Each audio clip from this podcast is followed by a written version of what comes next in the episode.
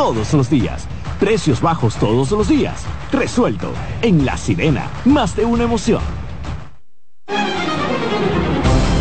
A partir de este momento, por CDN Radio inicia La Expresión de la Tarde, donde usted conocerá la verdad sin comprarla. La Expresión de la Tarde.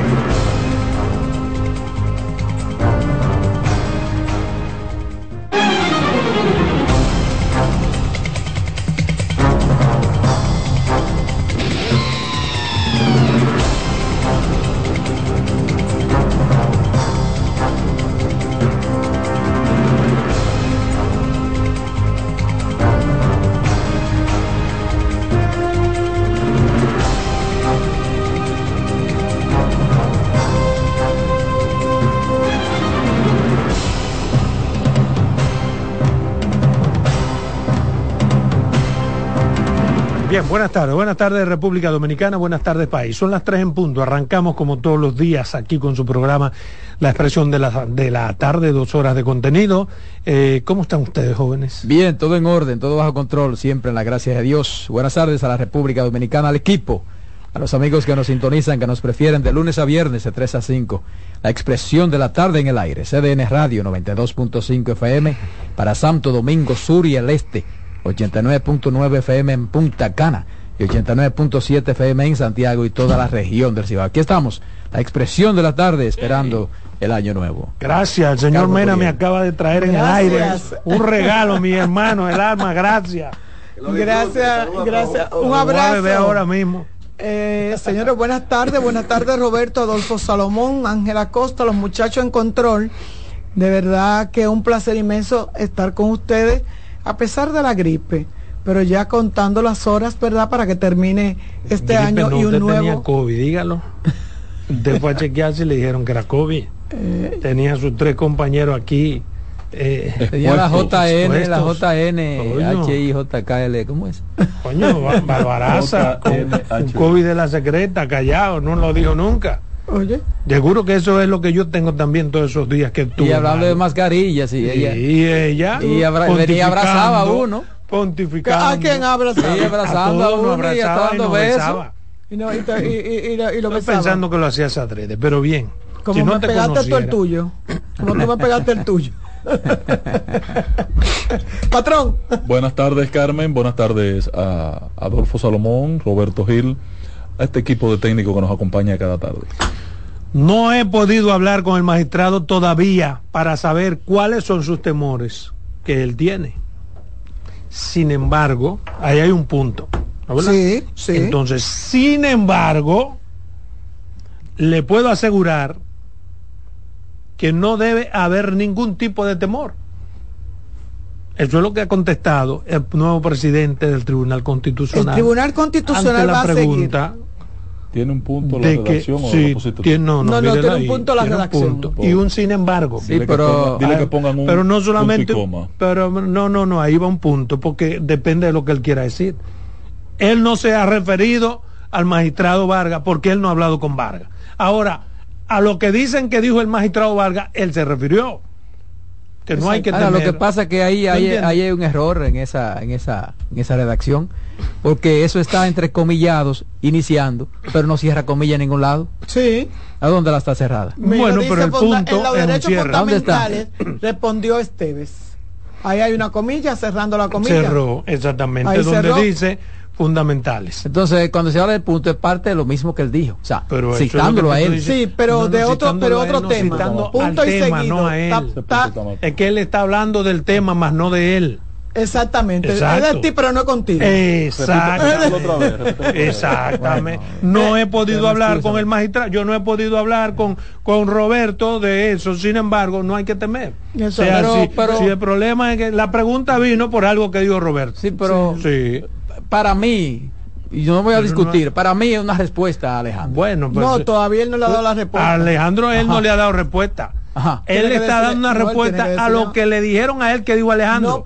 pero él ni siquiera ha hablado con Alejandro. Ah, bueno, lo que dijo. no es una respuesta a Alejandro. después del punto pero es que la respuesta siempre se le da a lo que dijo la fulano. A lo que dijo fulano, no fulano. No, no, no, no, no. Es que tú puedes una respuesta a lo que se dijo, más no a quien lo dijo. Y tú lo que lo que está buscando una, una respuesta a quién lo dijo. Exacto. De Salomón dijo Roberto ayer que tú eres gay. Yo no he oído lo que me dijo Roberto. Yo no digo que lo que Ahora, hacer- Sí, pero yo no soy gay. Entonces Ahora, dice, pero yo no no, soy no, gay. no, ¿Me estás pero espérate, respondiendo? Tú sabes que Pero yo espérate. estoy probado como hombre. Sí, eh, sin embargo, ustedes saben que yo no soy gay. yo soy un mujeriego. Yo estoy dando una respuesta a lo que dijo, más no es a Roberto. ¿Entiendes? Estoy totalmente de acuerdo contigo. Claro, porque ¿Por no. qué? Porque ahora lo que pa- lo que eh, eh, si hubiese sido Dice una, una vieja allá en mi campo. Bueno, bueno. Bueno, bueno, Mira, bueno. si él no hubiese respondido al magistrado, entonces le dice, magistrado, sus preocupaciones Sí. por tal por tal cosa, porque porque usted lo dijo, bueno, porque yo Pero, creo que usted Dios, es un, pero- un dirigente pero- político. Pero, Mire, Carmen, yo no- pero tú sabes que hay un lenguaje indirecto. No, por no, Dios. no, pero, Bueno, pero pero que aquí no ese lenguaje le, le- No. le luce al que no es a cualquiera, periodista. pero no a él. Él tiene no, que ni a nosotros no, interpretar no, lenguaje. yo no- nosotros yo no digo- estamos aquí para no- interpretar Vuelvo a lenguaje. usar la vieja. Bueno. Dice, no he podido hablar con el magistrado. Ahora, cuando el magistrado le diga, yo tengo mis temores por esto y esto y esto, entonces le va a responder, mire, Al usted, no- magistrado. usted no tiene por qué tener temores porque eso que usted piensa no es así. Mire, Sí, miren, o yo hubiera dicho, miren. pero, pero le digo desde ahora al magistrado. Exacto. Sí, pero no nosotros hemos tiene por qué analizado aquí muchísimos temas que le responden a un político y no sabe quién le está respondiendo, Sin, en- sin mencionar el nombre. Claro. Entonces, es una entonces. respuesta indirecta. Ah, exacto. Pero lo que te estamos diciendo es que no es la formalidad de Ah, una eso, respuesta ey, al magistrado en Vargas. estamos totalmente de acuerdo. Porque además son de igual a igual, de juez a juez. Una respuesta merece otro tipo de. Digo yo. Exacto, Y no, en otro esa parte sí, no otro tipo de formal, escenario. pero Yo en A ver- principio no entendí y sigo sin entender y he llamado dos veces a mi dijo. hermano, el magistrado Vargas, Claro. para que me explique él con su ¿Qué que yo lo escuche, ¿eh? ¿Qué que me diga por qué hay que tener temor ahora. Pues yo sé que hay un juez, este muchacho jovencito, que es liberal y sé que los liberales quieren en el Tribunal Constitucional Imponer. un liberal para imponer agenda gay, para imponer todas las vagabunderías de que goza el mundo hoy. Cuando, cuando pusimos pudo- el tema, que fui yo que Yo lo tengo- puse, que le pregunté a Adolfo, yo dije que para mí era una especie de exageración. Sí. Porque él dijo, él basó lo que dijo en que los que estaban saliendo, los salientes, le habían dicho que tenían temores. Y parece Entonces, que así es, porque exacto, ninguno de los salientes ha negado que le dijo eso. Exacto. ¿Entiendes? Sí, Nadie pero, ha dicho pero lo no, que te no, quiero no, decir no. es que el propio embargo- magistrado no sabía los temores de los que estaban saliendo. Pero por sin eso embargo, mismo. sin embargo, el mismo, eh, eh, los jueces, yo entrevisté a Díaz Firpo, lo he entrevistado dos veces después de esa declaración. ¿Y dónde? Pues no Y ha él venido dice- aquí. Y él dice, no, porque aquí no me permite ¿Y traer a dónde nadie". tú lo Él entrevistaste? dice, en los más importantes por- medios de comunicación en los que participo. Yo lo vi, yo lo vi en el programa, en uno de los programas tuyos. Y, Ah, y- y- él- él tiene un y él programa. dijo-. No y él dijo, y él dijo que no 32 creo que fue. Sí, en el 32. Él dijo que él desconocía por qué Vargas había hecho esa referencia. Que lo saque de ahí, dijo. Dice, dijo Phil. Él. Ahora, Adolfo, vamos a entrar en materia porque está aclarado y yo la verdad que me quedé confundido en la Sí. en el debate tuyo y de Roberto, aunque me inclino por la posición de Roberto. Mira, Mira, eh, mi preocupación Sí. es, mi preocupación es la siguiente, hermano. Para que tú me aclares como No, Roberto, te la aclaro, no, no, no, no, no, con el tema, porque yo Ah, me identifico con él, pero no voy a entrar en debate. No, yo soy una luz, yo soy una luz. Eh, pero Wow. será Wow. José- José la luz. Un Eh, fósforo. no, pues, no, porque dice Claro, que se mira. lo aclare. Sí. La preocupación que hay en el sector, en el ambiente, es respecto de la sentencia 168-13. Y mi pregunta a ti es, como abogado, conocedor de- del derecho, la, los asambleístas pusimos un candado a algunos temas que ya había conocido la Suprema Corte de Justicia. ¿Cómo así? Explica eso. ¿Qué Tú recuerdas que hay una ¿Y, sentencia y del quién 2005. se quedó con la llave?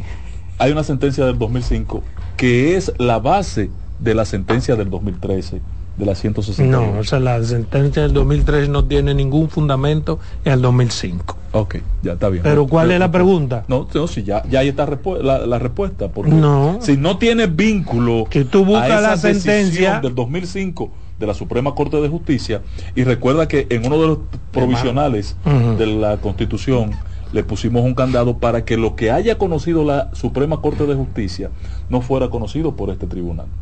No fuera- No, pero que todo puede ser conocido.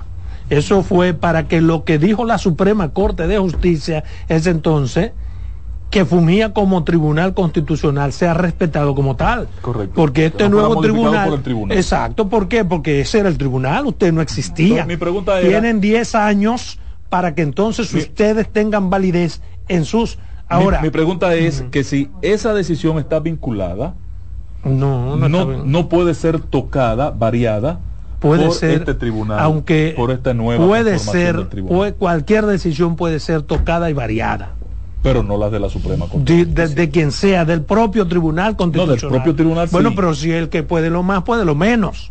Es una lógica simple. La, la Constitución le puso pero no un límite. pero le puso hasta el hasta los 10 años por 10 años hasta que el tribunal madure o sea e- ese candado al que tú te refieres buscaba que en tanto y en cuanto el tribunal no se conforme como tal, se organice, crezca y sea fuerte, no puede venir a descomponer lo que hacía la Suprema Corte de Justicia, que fungía como tribunal constitucional. Pero no ya hoy puede hacerlo. No puede, claro. Puede hacerlo de- hoy y siempre. Pero además, lo que no podía era cambiar. Ahora, ¿qué es lo que pasa? Pero que no la de- sabía lo de los 10 años. ¿eh? que, sí, claro, Creí por- que era una No, decisión no fue para siempre. perpetua. De, esa- no, ¿por Pues qué? Por algo que te acabo de decir. Sí, te entendí perfectamente. Hasta el propio sentido. Tribunal Constitucional puede variar sus decisiones. sus claro. decisiones. Ese es el gran temor Entonces, de Vargas y de otros entonces, magistrados. si el Tribunal Constitucional puede variar sus decisiones, que es lo máximo, puede variar los mínimos.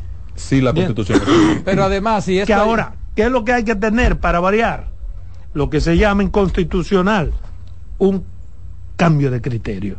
sí, claro. La 168 pu- y la 169, ambas sentencias pueden ser cambiadas.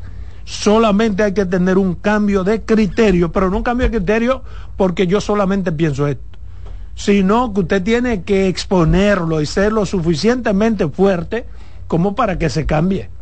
Y ese candado del que habla Ángela Costa Era un ya. no, no tendría no tendría lugar no, también no, tendría lugar también Candado gringo. a, a varias leyes complementarias que faltan para el Tribunal Constitucional. No, no, no, porque esas leyes son. eh, no- no puede ponerle límite a la Constitución, es una facultad del legislativo. Esas sentencias que había, y había casos inclusive vinculados a empresariado, que no querían que se tocaran. Entonces, ese- ¿el candado vino de dónde? Eh, De los Estados Unidos. el candado, un candado que no es simple y ya, no, es un Exacto. candado de Entonces esos tiene- gringos que tú entonces, traes, que en traen el los, los fondo, York. En el fondo lo que hace Alejandro Vargas es rememorar de dónde vino ese candado y el por qué. Gracias. ¿Entiendes? Y quienes pretenden que se varíe esa sentencia 100 168-13. ¿Para qué? Para que esa decisión que marca en este país un antes y un después en torno a la dominicanidad y en torno a ese libertinaje de los haitianos aquí se ha variado. Si permitimos que se cambie esa sentencia 168, nos jodimos de nuevo. Claro, se pone ¿Por qué? en peligro la Porque a la vuelta de dominicanidad. 15 años los haitianos aquí son más. Pero, pero Están como los dominicanos en Nueva York, que son más que los propios neoyorquinos. Un momentito para que entendamos, porque eh, hasta yo estoy un poquito confundido. Te O sea. ¿alguien ha planteado la posibilidad de eso? De modificar esa... No, no, no. No se ha planteado público, pero se, se, se infiere, una pregunta tú es. se infiere de que con la nueva composición hay ciertos compromisos para variar decisiones ya tomadas. ¿Entiendes? Entonces, ok, usted va, pero mire, lo que queremos es esa agenda gay, la vaina, lo liviano, eso tiene que estar ahí. Y la vaina 168, eso tiene que cambiar, porque una constitución atrasada, ¿tú entiendes? Entonces él hace esa advertencia, tratando de, de llamar la atención para que eso no suceda. Bueno. Lo cual no basta con que él llame la atención, porque él como juez no puede hacer lo nada. único que puede hacer es cuando le toque analizar ese tema, emitir su opinión, su posición. pero, puede eh, ser un voto, Pero el magistrado... un voto disidente. eh, El magistrado fue, de- fue directo a Estados Unidos. Pero claro. Porque incluso él dijo, no importa si me quitan la visa. Sí, y, Y dijo habló de los que, que- temores. Que, que este país no se va a hipotecar a, a Estados Unidos. Porque el candado, ¿de dónde que viene el candado? Viene de Estados Unidos, solo trae unos candados. ¿Ustedes no han visto unos candados que traen los Dominican York? Que eso no hay cegueta que le entre. ¿Y la llave? ¿Quién, la, quién se queda con ella? Ah, tú ves. Buena pregunta. La llave hay que llave, partirla la en llave. 13 pedacitos cada, cada juez del tribunal. El mejor garante de esa llave. No se vota la llave. No, esa llave hay que llevarla y depositarla en una caja de seguridad en la embajada norteamericana. No, ¿y por qué? Esa llave lo que hay que hacer, lo que dijo Alejandro Vargas. Actuar como hay que actuar. Primero, con criterio y segundo, con espíritu de dominicanidad. Porque ¿qué es un tribunal constitucional? Garantía de la constitución dominicana. ¿Qué es la constitución? El marco legal de un país. Entonces, eso es lo que hay que hacer, hacer lo correcto. Hacer lo correcto, dejarnos de ser muchachos demandados de las embajadas norteamericanas. Tú no ves que este país le pregunta que no han mandado un embajador. Que no manden, que no manden nada. Lo que tenemos que hacer es hacer lo mismo, reciprocar, quitar nuestro embajador de allá. Pero ¿por qué no lo quitamos? Porque en esa balanza comercial para nosotros es sumamente importante tenerlo allá, pero nosotros para ellos representamos lo que ellos quieren. Eso es lo que hay, hermano. Eso es lo que hay. Mira, entonces, Pacheco. Que, Pacheco, mira, eh, tú ves eso, es una pachecada. Sí, pero, pero, pero ¿en, qué, ¿en qué medio tú le dices esa información? En ningún medio. A, a Pacheco, eh, eh, Vox Populi lo suena como suena mucha gente de lo posible que pueden ser eh, el presidente del Senado o candidato al Senado. Entonces él habla como que ya se lo han propuesto. El que lee lo que dice Pacheco ahí es como que se reunió el partido y se lo pidió. pero la, pregunta es... Y él dice literalmente, mi partido me reservó una diputación y hasta hoy no ha cambiado esa disposición. Pero por eso... Yo aceptaré disciplinadamente lo que decida mi partido, pero hoy no está en discusión y yo seré diputado. Por eso le pregunto a Adolfo que, cuál, lo que, tú en cuál medio él, lo de hoy. Por eso le pregunto en cuál medio él leyó esa información. Hoy. Porque, por ejemplo, aquí él está diciendo lo que uno entiende que es lo correcto. Dice, Alfredo Pacheco niega que sea considerado por el PRM como candidato a senador. Exacto. Pero ¿qué es lo que dice él taxativamente y entre comillas? Yo estoy concentrado y empeñado en hacer bien mi labor legislativa. Acotó Pacheco al destacar que su candidatura como diputado ya fue oficializada e inscrita, despejando así la posibilidad de aspirar a otro cargo de elección, popular. Exacto. Pero ¿quiénes fueron los que quisieron que se mencione a Pacheco? Misma gente de Pacheco. Los mismos que quisieron que Pacheco sea mencionado para ser candidato a síndico, ¿se acuerdan? Pacheco ha sonado para cada cosa y nosotros que estamos. síndico se lo buscó él. No, pues, pues como, porque él llenó la ciudad. Como cada cosa. No la circunscripción 3, Lo que pasa que eso. La ciudad. Lo que pasa es que políticamente eso reditúa a su favor el que él sea considerado para esto, soy considerado para tal cosa. y Usted considerado... tira en el centro. Sí, exactamente. O no, es el hombre el, el mejor. No, podemos dejarlo, lo consideran para todo. fuera no podemos dejarlo pues, yo dudo que calificado que puede, ser cualquiera de esas cosas. Yo dudo que a esta altura de juego, Alfredo, que es un samaragullón político.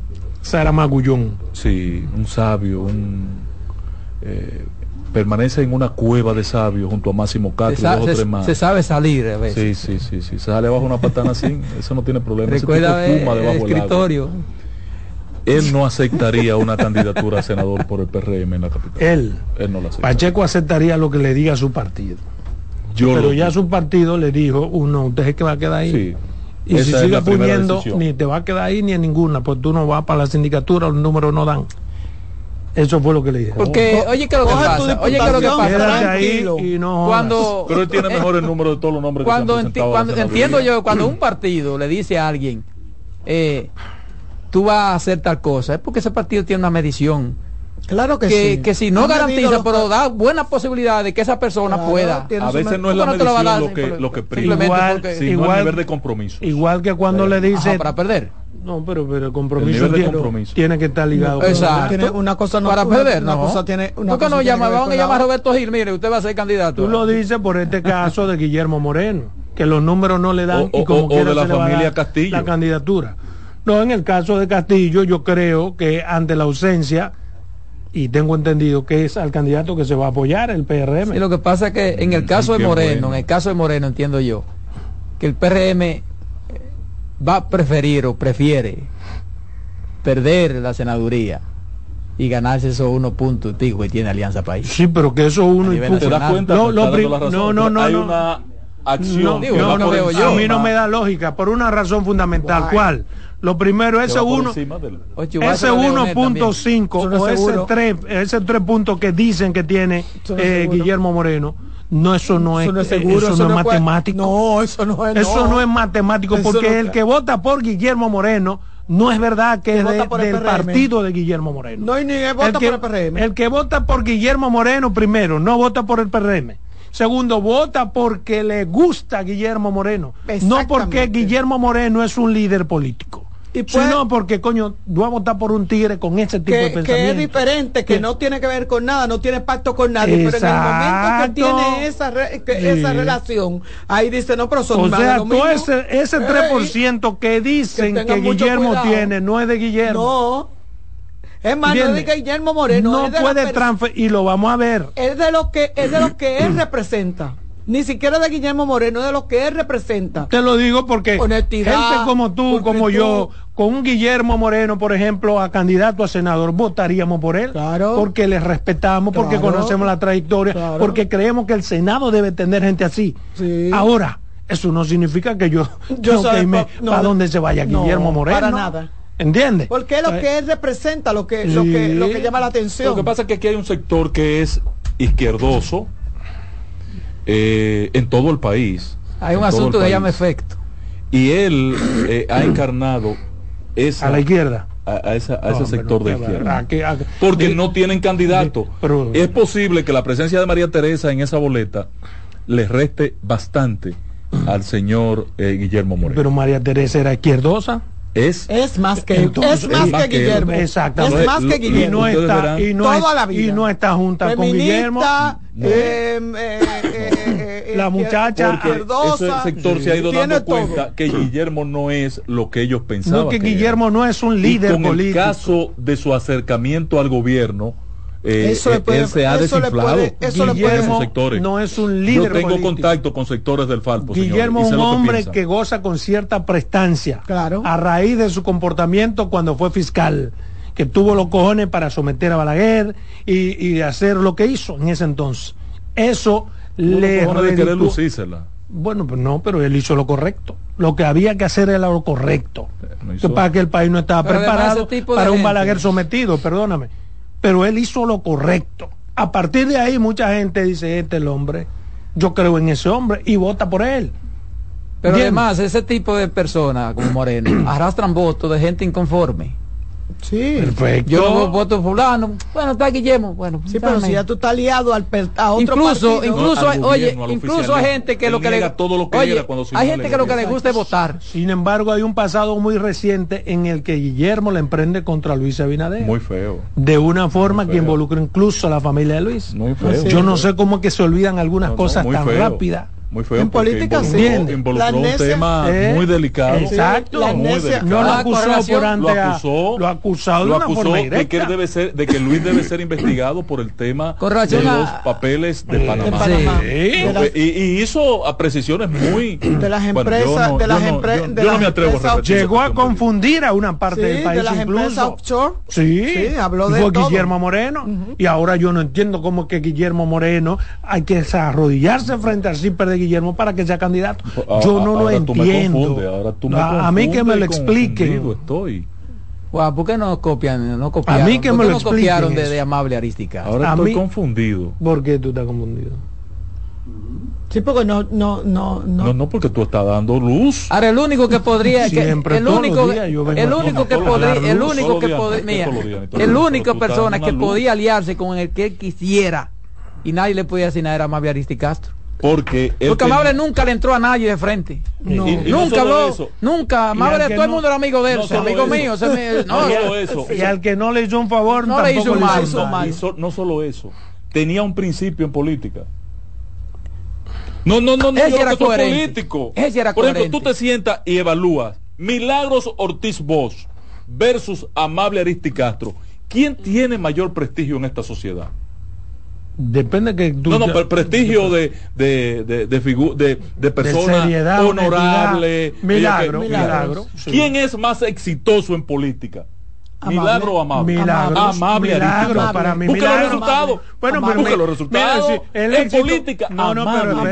espérate. Actuó siempre No, no, como no. político. ¿Qué fue amable? ¿Qué fue milagro que no fue amable? 70 veces senador. ¿Y qué fue Quiso milagro? lo que No, no, no. hacer. ¿Qué fue mi qué fue milagro que no ha sido amable Ah, jamás? milagro la hizo el PRD. Vicepresidenta de la no, pero espérate. No, pero por algo la puso Es la vicepresidenta. en que hacer político. Sí, pero no fue más exitoso que milagro. Diez veces Fue diputado. tampoco Pero, el- pero, pero hay que. Diez veces senador. Mira, ese tema no, No es importa. Presidente Mira, de su Milagro pudo Mira, haber sido senador en Sí, su pero- partido pero- las veces que quiera. Pero como tú abordaste ese tema, dueño de un territorio político. como tú abordaste ese tema, entonces hay que poner otros otros elementos.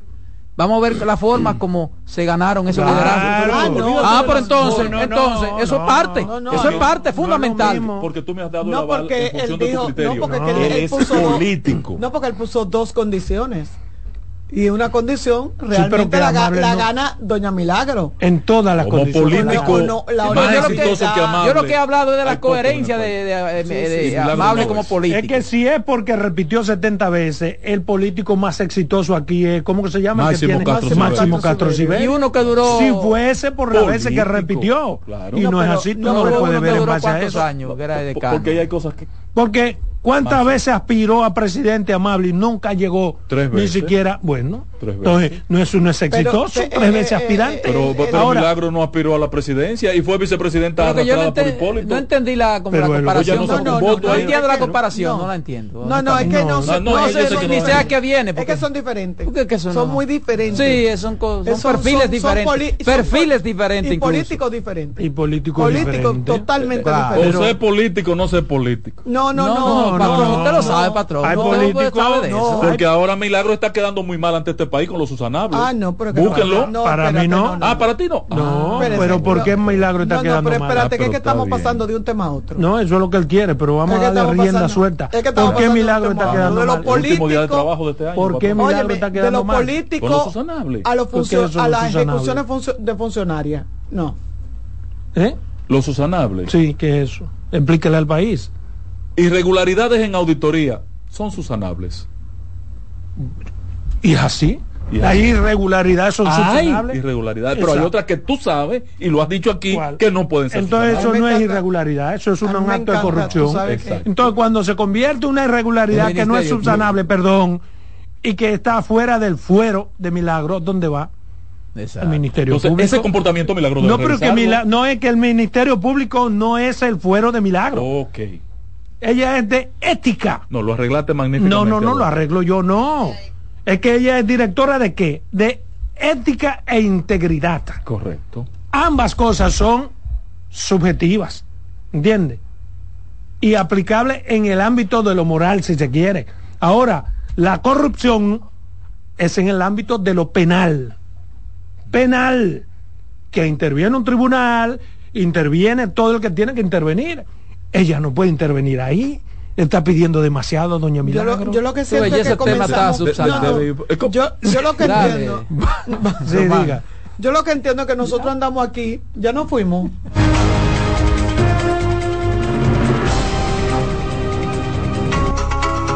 En breve seguimos con la expresión de la tarde. Estás en sintonía con CDN Radio. 92.5 FM para el Gran Santo Domingo, zona sur y este. Y 89.9 FM para Punta Cana.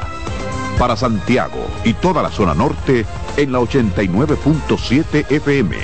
CDN Radio. La información a tu alcance. Una institución referente nacional y regional en el diseño, formulación y ejecución de políticas, planes y programas de este ministerio ganador del Gran Premio Nacional de la Calidad. decirle que es un compromiso que asumimos desde que llegamos para poder eh, implementar los deseos y las instrucciones del presidente de la República en ir siendo eh, más competitivo, dar un mejor servicio con la transparencia, con la honestidad, con un mundo globalizado que tenemos que exportar no solamente cantidad, sino calidad permanentemente. Ministerio de Industria, Comercio y MIPIMES. Siento la pista fresca, estamos en Navidad. Me alegra tu sonrisa, estamos en la Navidad. Baja gente contenta, estamos en Navidad. Acerca tu corazón a mío para celebrar.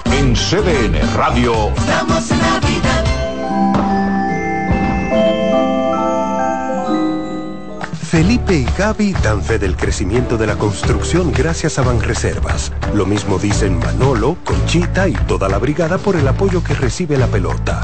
Muchos también son testigos del apoyo al arte y la cultura, y ni hablar de los que se benefician del programa de pignoración de arroz, como don Héctor y su gente. Que les cuente Jessica, que realizó su sueño ecoturístico con la ayuda de Expo Fomenta Pymes Ban Reservas. Los sectores construcción, pymes, deporte, arte, cultura, turismo y agricultura saben que detrás de uno que avanza hay muchos más echando hacia adelante. Ban Reservas, el banco de todos los dominicanos. Contacto directo con la expresión de la tarde. Llama al 809-683-8790. 809-683-8791. Y desde el interior sin cargos, 1-809-200-7777.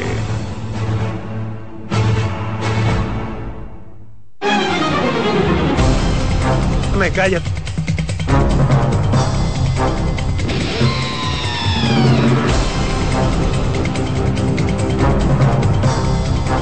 Bien, son las 3.30 minutos. Continuamos aquí con su programa La Expresión de la Tarde. Yo tengo dos temitas que de manera breve quiero compartir con ustedes. El primero está relacionado con una noticia que vi en los medios de comunicación que me impactó de manera positiva. ¿A qué me refiero? Al tema de los tres brazos. Que el juez Consoró hace un tiempo, ya ustedes saben, el famoso juez Consoró, que ya ni siquiera juez Francisco es, Consoró. por razones que ustedes también saben, eh, había declarado un no, había dictaminado un no al lugar eh, a ese caso de la venta del barrio Los Tres Brazos por un grupo de personas que se constituyó en todo lo malo que cualquiera se puede constituir para cogerse terrenos que no les pertenecen, para engañar a moradores de los tres brazos y una serie de cosas. Pasado el tiempo, me vi con la agradable noticia de que ese caso no podía quedarse así, no al lugar, porque había demasiados elementos que indicaban que había la posibilidad de que se comprometa la responsabilidad penal de quienes participaron en esos hechos deslenables. Entonces, un tribunal ha dictado apertura a juicio en el caso de los tres brazos en contra, repito, de lo que Consoró había dictaminado, un auto de no lugar. Este se trata de un tribunal colegiado que ha enviado a juicio de fondo a el señor Leoncio Almanzar, primo de Roberto, y una Sí. gran... Pregunto yo, Blanco. Digo yo, para el Ay, apellido. y, El y- segundo. Tú no eres y- como el patrón, y un grupo más de personas que se constituyeron en asociación de malhechores para, eh, para cometer algunos tipos penales. Entonces, este tribunal colegiado encuentra elementos que comprometen la responsabilidad penal de Leoncio Almanzar y su banda, acusados de la venta de los tres brazos, acusados de asociación de malhechores, de falsificación de documentos, de prestanombre y otros actos delincuenciales. Para mí es agradable que esto ocurra, por lo que ya dije anteriormente. No podría, no puede cerrarse un caso tan grande en una sociedad de que alguien pueda, abusando de la supremacía de la posición en la que ocupa él y otros más, coño, apoderarse de un barrio completo en lo que han vivido miles de personas. Digamos que esas personas están allí de forma irregular, pero lo correcto no hubiese sido apoderarse, o sea, quitar a uno para ponerse ellos, sino buscar la fórmula, porque en última instancia los terrenos en donde se erigió el barrio son del Estado. Habría que buscar y tendremos alguna vez que buscar una forma en la que, bueno, aunque en materia inmobiliaria la posición, la posesión vale título, no es posible que todo el que adquiera, el que se meta en un terreno del Estado y levanta una casucha, adquiera un derecho por el hecho de haber levantado una casucha de forma irregular. lo ilegal no puede parir una cierta legalidad y eso tiene que cambiar. Entonces lo que debieron hacer esos señores que tenían esa potestad en corde de arreglar lo que había que arreglar era por lo menos buscar una, una fórmula, un bajadero en el que los que poseyeron esos terrenos de forma irregular, sin título, terrenos evidentemente del Estado, tengan que pagar, tengan que pagar un resarcimiento al Estado dominicano y que esos cuartos sirvan quizás para levantar otro proyecto de vivienda. Pero no, ellos querían primero, y así lo hacían, cobrar a esas personas dinero porque ocupaban terrenos del Estado, para que ustedes vean que sí se puede, porque ellos lograron que la gente comience a pagar los cuartos por un terreno que no le corresponde. Pero ¿qué pasaba con esos cuartos? Que no iban al erario, no iban a la alcancía del Estado, sino que se lo embolsillaban ellos. Y buscaron una empresa que se llama Titulatec, mediante la cual ellos hicieron todo para que los terrenos recuperados y para que las los cuartos recaudados quede en manos de cualquiera, menos en manos del Estado. Me alegra mucho, creo que es un regalo de Navidad para las miles de familias que viven en los tres brazos y para el status quo, para el sistema de justicia que tiene que cambiar en este país. Quería decir eso porque es importante que en Navidad también terminemos el año con buenas nuevas. Y esa es una muy buena nueva, aunque no tenga la fama o el sonido que otros casos. No sé qué. Mira, eh, eh, a raíz de, eso que pasó con el, con el magistrado Consoró, Consoró, Consoró, Consoró, eh, yo también sentí una frustración, una frustración, una me, me desilusioné. ¿Por qué? Porque había, había muchas pruebas, o sea, eh, no había que ser un especialista en derecho para conocer todo lo que se presentó a raíz de la venta de, de los tres brazos. Y conocí de personas que pagaron por terreno, por su vivienda, eh, y que fueron vilmente estafados, que después no tenían ni siquiera el título de propiedad legal, y que esos títulos los tenía la, la, la compañía que crearon para hacer eh, esta, este, este, este engaño al Estado. De verdad que al igual que tú, me sentí sumamente eh, satisfecha cuando me llegó la información de que fueron mandó, se mandó a juicio de fondo. Y que sea ahí que la justicia determine quién tiene la culpa, quiénes son los culpables y si realmente eh, esto eh, va a llegar hasta las últimas consecuencias, porque hay mucha gente afectada que fueron engañadas vilmente, que le fue robado sus, su chelito, porque eso es un barrio pobre, Adolfo, de gente. Sí, pero también eh, tenemos que dejar ese pasado de que la gente haga un barrio pobre. Adolfo, ¿entiendes? Tú eres abogado y sabes que el Estado no debe prevalerse de su falta. Mm. Y en ese ejercicio de ya a esta altura de juego, esa gente que ocupó espacios allí tiene un derecho adquirido. Sí, pero que lo haga el Estado. Ah, que, lo hizo mal, pero el, gobierno el Estado, los gobiernos, fueron los responsables de permitir que esa gente ocupara esos espacios. Ya hoy, sacar esas familias de ahí e, es, difícil. Ya la solución... No, pero no, hablar de... no, pero no hablar de fíjate que yo dije algo que en materia de tierra la posesión vale título. o sea, que eso está incluso por encima de lo que quiera Luis o un gobernante. Es decir, es la ley misma que le da ciertos derechos a una persona aún en terreno irregular porque establece exactamente en materia de tierra la posesión vale título. ¿Qué quiere decir? Que si tú tienes 20 años ocupando un terreno, a menos que no tenga un título de un dueño, porque esto está diseñado para terrenos del Estado, si tú tienes 20, 30 años, 40, 50, 60 años ocupando terreno del Estado, la posesión vale título. ¿Entiendes? O sea que el Estado de alguna forma, si va a, a necesitar si va a expropiar o a utilizar un terreno, tiene en primera instancia que tomarte en cuenta a ti. De, porque ya estás de entrada, a mí me parece. Lo cual es, eso hay que cambiarlo también, porque no debería valer título una posición irregular. Una posición irregular. Sí. Eh, porque tú estás pariendo una legalidad desde una ilegalidad. Sí, pero es que hay tanta desigualdad en nuestra sociedad. Bueno, pero eso es otro tema, la desigualdad es otro tema. Mire, patrón, en la decisión de hoy Mm, yo no sé cómo interpretarla, porque mi crítica, y, y da aquí esencia a lo que fue en principio mi posición, mi opinión del caso, lo que la empresa privada iba a hacer con la con el contrato que asumió, con esa delegación de funciones que le dio el CEA, ¿verdad? Pudo haberlo hecho perfectamente el CEA. O sea, gestionar con agrimensores, un levantamiento, delimitación del terreno, las tres o cuatro mil familias que hay allí, y ir proveyéndole títulos de propiedad y que la gente pagara, e inclusive como hizo la, empresa privada, tenerle un banco para que financiara, alternativa de bancos para que financiaran la adquisición de su título. Eh, yo vi a la distancia ese proceso y siempre dije, mi crítica, ¿por qué eso hay que delegárselo?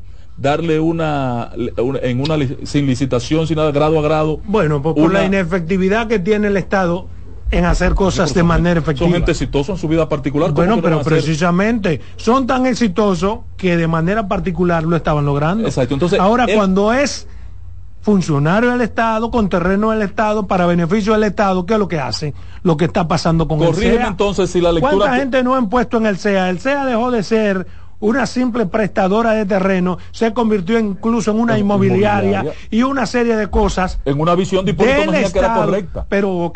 Que era correcta. El- Hipólito estaba haciendo en ese momento lo que tú estás diciendo que debió hacer Debió el Estado. ser, sí. Pero ¿y qué pasó? Entonces esta gente que no, y que lo que había era un cambio de dueño. Pero para que tú me entiendas, Adolfo, mi crítica es que esa función que debió desempeñarle el CEA la delegó. Y que pudiendo todo eso hacerla. existe por la ineficiencia Ahora, del lo Estado. que, lo que vieron fue un negocio y asignaron el negocio. Parece que el juzgado vio en este momento, en esta etapa, en la revisión de la medida de Consoró, que hoy manda a juicio a una parte de los imputados, a otra le da un no al lugar. bueno, a los que tienen elementos, sí. Sí, corrige. Porque Entonces, no a lugares para eso. ¿Qué está viendo el tribunal nuevo que aquellos no vieron cuando mandaron a No juicio que no a vio, todos? que no quiso ver, porque tenía compromiso y por eso Consoró no es lo que era.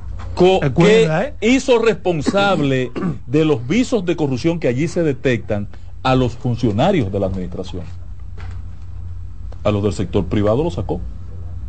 Pero no porque son del sector privado. No, no, porque, porque quien cometa el pecado, Bueno, pero que pero tiene que ser así. eso Si entiendo. tú no cometiste el daño, hay que declarar un no al lugar contra ti. Correcto. Si tú fuiste estafado en tu buena fe, si cierta persona no tuvo nada que ver y fue y pagó sus cuartos por su terreno, no se puede poner, no se le puede incluir en el expediente. Sí. Quien actuó mal es quien tenía la responsabilidad y la capacidad de asignar una función, delegarla en un tercero. Más el juez privado. que hizo lo que le dio la gana, sabremos ya por qué razones. Bien, hay otro tema que quiero compartir, está relacionado con, con un tema que debe ser de interés nacional, pero que al tratarse de la Navidad se está tocando como así, de, de forma soslayada, y es la aprobación de un proyecto de ley tasa cero para los productos de la canasta familiar. Recuerden que hace aproximadamente ocho meses se aprobó una ley de manera temporal cuando estábamos en crisis, en necesidad, para que algunos productos de la canasta familiar entren al país con tasa cero. Pero en esta ocasión no se trata de que sea por seis meses, sino que el espíritu de esta ley es que cuando haya ciertas urgencias o necesidad, se pueda con esa ley tasa cero enfrentar los problemas en la producción nacional o con la producción nacional facultar los- al Poder Ejecutivo que productos de primera sin necesidad. tener que volver al Congreso. Yo creo que esa es una medida correcta, aunque muchos sectores hoy en día la estén criticando. Y yo creo que además de regular y de facultar al Ejecutivo, hay que buscar otros elementos que podrían coadyuvar a que tenga sentido, a que pueda funcionar la aprobación de esta ley. ¿Por qué lo digo? Bueno, porque las, las voces que hoy se oponen, que son las mismas de siempre, dicen que esa ley tasa cero quebraría a los productores Claro, locales. claro. Quebraría a los productores locales. Pero, ¿cuál es el espíritu de esta ley? ¿O es los productores lo que importa o es el país en sentido general lo que importa? porque esta ley ciertamente a alguien tiene que afectar. ¿A quién queremos que se afecte? al, al, al, consumidor dominicano que necesita eh, comprar un plátano o cualquier producto de primera necesidad, o al abusivo criminal productor local y al vendedor local. A esos son los que hay que ponerle rienda suelta. Y tenemos un ejemplo de eso. Y es precisamente la aprobación de una ley tasa cero durante seis meses, hace aproximadamente seis meses. ¿Qué pasó? Porque la gente hoy en día dice, esa ley no surtió efecto? Eh, no es porque el gobierno no quiso, sino porque aún con tasa cero, los productores primero no tuvieron que enfrentar, porque fue con algunos productos que aquí no se producen en demasía. Y segundo, los comerciantes aún durante seis meses trayendo productos con tasa cero, nunca experimentamos rebaja. ¿Por qué? ¿Por qué? Porque, los no importadores... hay... Lo, por, no, porque los importadores y porque lo, lo, los comerciantes son unos malditos abusadores, desgraciados, indolentes. Y porque no tenemos una forma legal de supeditarlos a ellos a que sí entró ese producto con tasa cero, usted no me lo puede seguir vendiendo como si usted estuviera pagando intereses o como si usted estuviera pagando impuestos. Por eso es que pido, y sé que mis compañeros quieren opinar, por eso es que pido que además de esta aprobación de esa ley tasa cero, hay que buscar otros elementos que hagan efectiva el interés de esta ley. ¿Cuáles elementos? Una forma de auscultar, de supervisar que los comerciantes abusadores eh, que trajeron los productos o que traigan los productos asumiendo esa ley, se lo apliquen al producto, porque le, el espíritu de la ley, insisto, es que las cosas en momentos de emergencia, de crisis, lleguen a los más pobres del país. Adolfo, yo pienso que este tipo de temas eh, no pueden tratarse con mera politiquería. Porque yo pienso que la medida es correcta. Quizás la forma como se vaya a manejar sea lo que habría que cuestionar. Porque la propia ley especifica en qué circunstancia se va a hacer eso. Es que tenemos malas experiencias. Cuando hay carencia de un producto, Todavía especifica. Nos, todavía nosotros no sabemos lo que pasó con la tasa bueno, cero. Pero es el Congreso que lo va a aprobar el la ley. Congreso que hizo o sea, la ley. Pero no tiene por qué sí, tiene que haber delegar su función. El Congreso. No, no, que el Congreso no está. No, porque el Congreso no está delegando. Para hacer lo que si le hay una emergencia, va, a, por va a eso emitir una ley para. emergencia en el Congreso. Es no, que va a emitir una, una ley. cosa es un procedimiento de emergencia y otra, cosa, es que una ley. Exacto. Porque el Congreso no puede, cada vez que tengamos una crisis, erigirse tiempo en el para aprobar eso. Esa Pues está- esa no es la función. No, claro que No, no es su no, función. no. No, Si hay una la ley. función del Congreso es crear eso que se ha hecho. Pero el Congreso Una va a crear la misma Lo ley. que- lo Sí, que- claro. lo que- Esa es su función del mira, Congreso, crear la ley. A mí me encanta, me encanta la propuesta y estoy de acuerdo. Ahora, a mí no me han explicado qué se hizo con la tasa cero de la otra vez, ¿Cómo del año no? pasado. Te Yo lo no sé acabo qué de se trajo. decir. Yo no sé qué se, Se trajo. trajeron todos De los todo. productos que tú ni siquiera te imaginas, pero nuestros comerciantes. Lo dejaron precio, al como si mismo tuviera precio. impuesto, Yo lo dije y que la- dañaron al, al, al productor, al productor, nacional. que con eso hay Ese que es el tener un- resultado de la ley. Eso tiene que tener. ¿Van a hacer eso otra vez? No, no, no, porque esa no es la ley. O sea, no es la Ese es el ley. manejo que le dan. Exactamente. El Eso no es la ley, porque la ley especifica No, qué se va a el hacer y cómo el eso de es que el manejo, que al papá. margen de la ley tenemos que manejo. buscar una salida Un que obligue. Y yo te apuesto a ti, yo te apuesto a ti que los que están oponiéndose ahora, si mañana son gobierno, no la van a Pero No lo rechazar. han hecho antes. No la van a rechazar. Mira, aquí hay un grupo enquistado en esta administración de Luis Abinader Es que tú lo has que ha querido hacerle ñao al gobierno y cogieron esa ley de tasa cero, no obstante todas las advertencias que se le hizo, porque se le dijo lo que Sin, pasar. pudiéramos emba- estar de sin embargo, no, no, no, no hay que estar de acuerdo por una razón elemental. Cuando usted hace un análisis de cuáles son los comerciantes y productores nacionales y los empresarios, no son de Luis. No se puede dejar. No son de Luis. Todos los que aprovecharon esa tasa cero Exacto. y engañaron al país porque no bajaron Hoy los son precios, de no Luis y van a seguir siendo de Luis después que le y, aprueben esta. y van a porque ser, es una cogioca lo que exacto, tienen. y van a ser Es del una pro- cogioca. y van a ser del próximo gobierno y fueron del pasado gobierno. Como lo han sido. Adolfo, para salvar esa situación, lo más saludable es que cada vez que se tenga la necesidad. No, no, cada vez no. La necesidad. Pero lo mismo, Ahí Miguel. está un Congreso 24, Pero el un Congreso Congreso- 24, pero por- pero ahí está el Congreso que- que en una semana aprueba O una sea, tú ley. lo que estás no proponiendo es que cada cierto ley. tiempo haya la politiquería en el Congreso. Exacto. No, politiquería. Aprobar o no aprobar. el Y la Congreso- oposición que sea oponiéndose. Pero el Congreso es el que aprueba la ley y Pero ya lo aprobó una ley. No, hagan pero escúchame porque tú no quieres escuchar a No, no, nadie, pero, no, escúchame. No, Porque ¿qué es lo que buscamos? Es que sea efectiva la ley. ¿Y cómo es la única forma? Tienen no esa ley, sea la- la debió traer también de si es posible un dos o tres para- articulados en el que establezca Claro. que los que cuando se utilice esta ley para la importación se apoderen de ella o se beneficien de ella, no bajen los precios, haya una consecuencia. El Congreso está Además, tiene que especificar la cantidad que la trae cada naturaleza. Mentiras de esa son. entidad. El Congreso De- de votó una ley poder. y para eso que está el Congreso. Es más, llévame. Si el Congreso- no- En breve seguimos con la expresión de la tarde. Estás en sintonía con CDN Radio. 92.5 FM para el Gran Santo Domingo, zona sur y este. Y 89.9 FM para Punta Cana. Para Santiago y toda la zona norte en la 89.7 FM. CDN Radio. La información a tu alcance. Institución referente nacional y regional en el diseño, formulación y ejecución de políticas, planes y programas de este ministerio ganador del Gran Premio Nacional de la Calidad. decirle que es un compromiso que asumimos desde que llegamos para poder eh, implementar los deseos y las instrucciones del presidente de la República en ir siendo eh, más competitivo, dar un mejor servicio con la transparencia, con la honestidad, con un mundo globalizado que tenemos que exportar no solamente cantidad, sino calidad permanentemente. Ministerio de Industria, Comercio y MIPIMES. Siento la vista fresca, estamos en Navidad. Me alegra tu sonrisa, estamos en Navidad. Va la gente contenta, estamos en Navidad. CDN Radio, estamos en Navidad.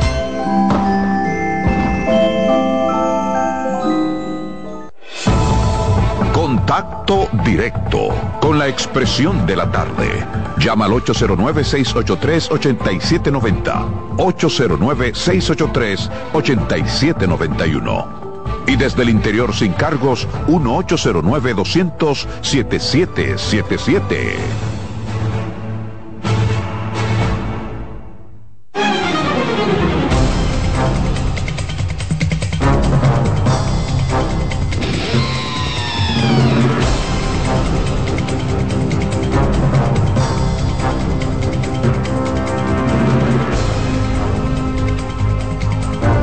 Bien, aquí estamos, la expresión de la tarde, 3.53 minutos.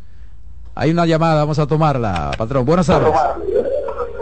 Adelante, buenas tardes. Carmen, feliz Navidad y que el año nuevo, eh, sobre todo, desea a todo el componente de la expresión de la tarde de salud y que lo que se, el- su proyecto para el año que viene sean importantes, sean de prosperidad en el 2024 de lo más importante. Que así sea, que así sea los- para todos.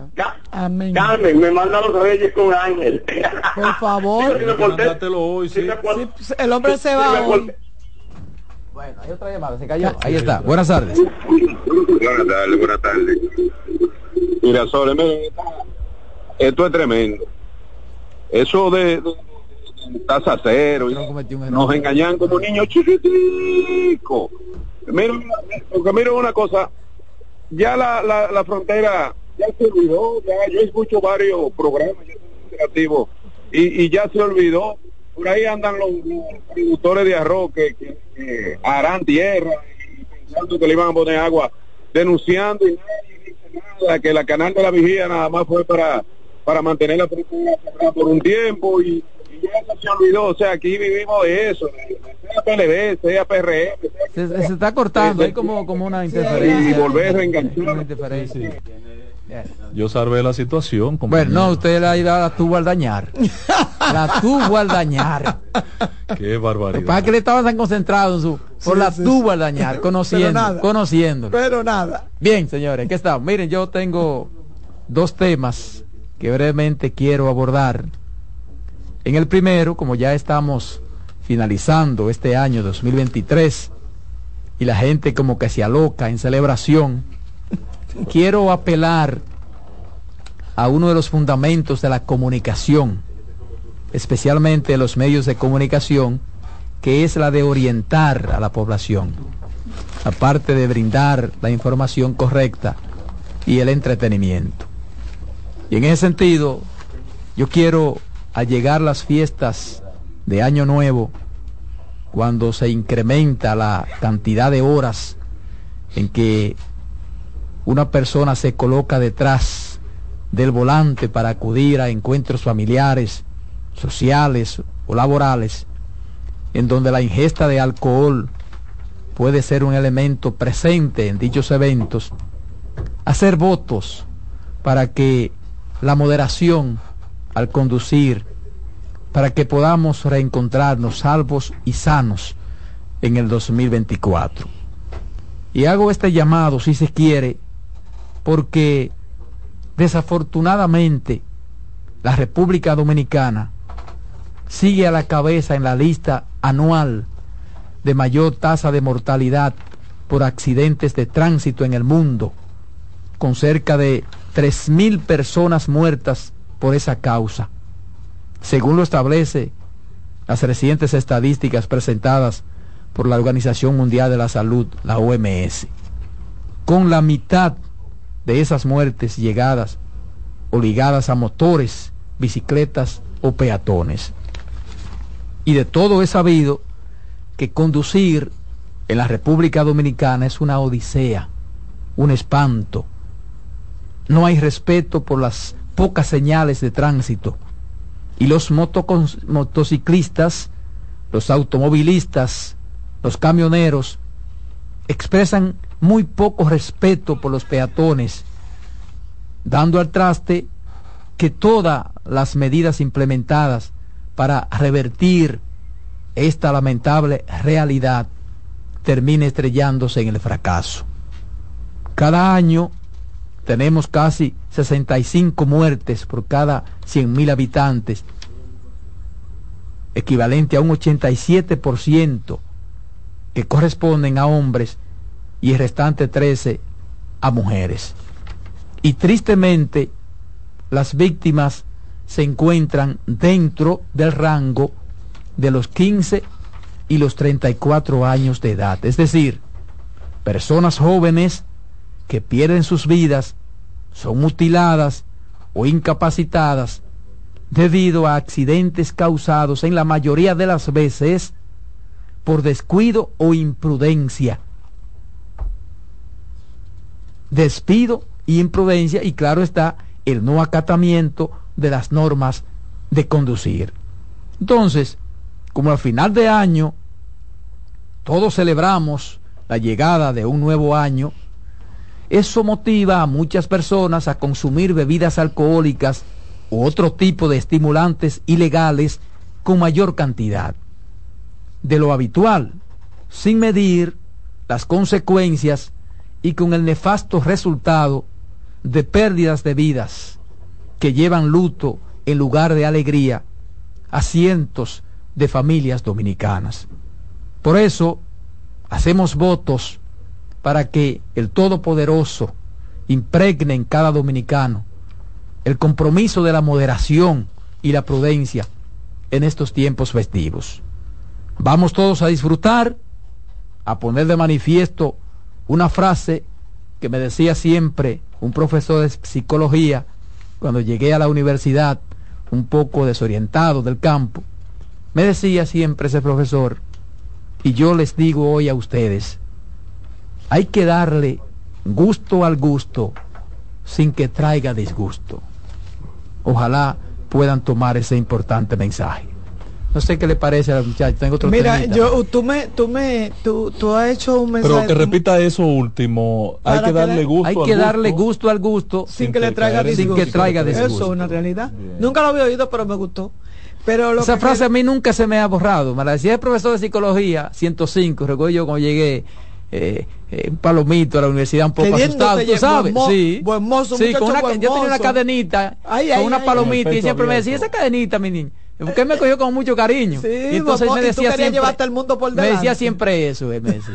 Y tú Yo, llevando- mire, le voy a decir algo para que usted siempre lo ponga acabando con media universidad. Hay que darle gusto al gusto sin que traiga disgusto.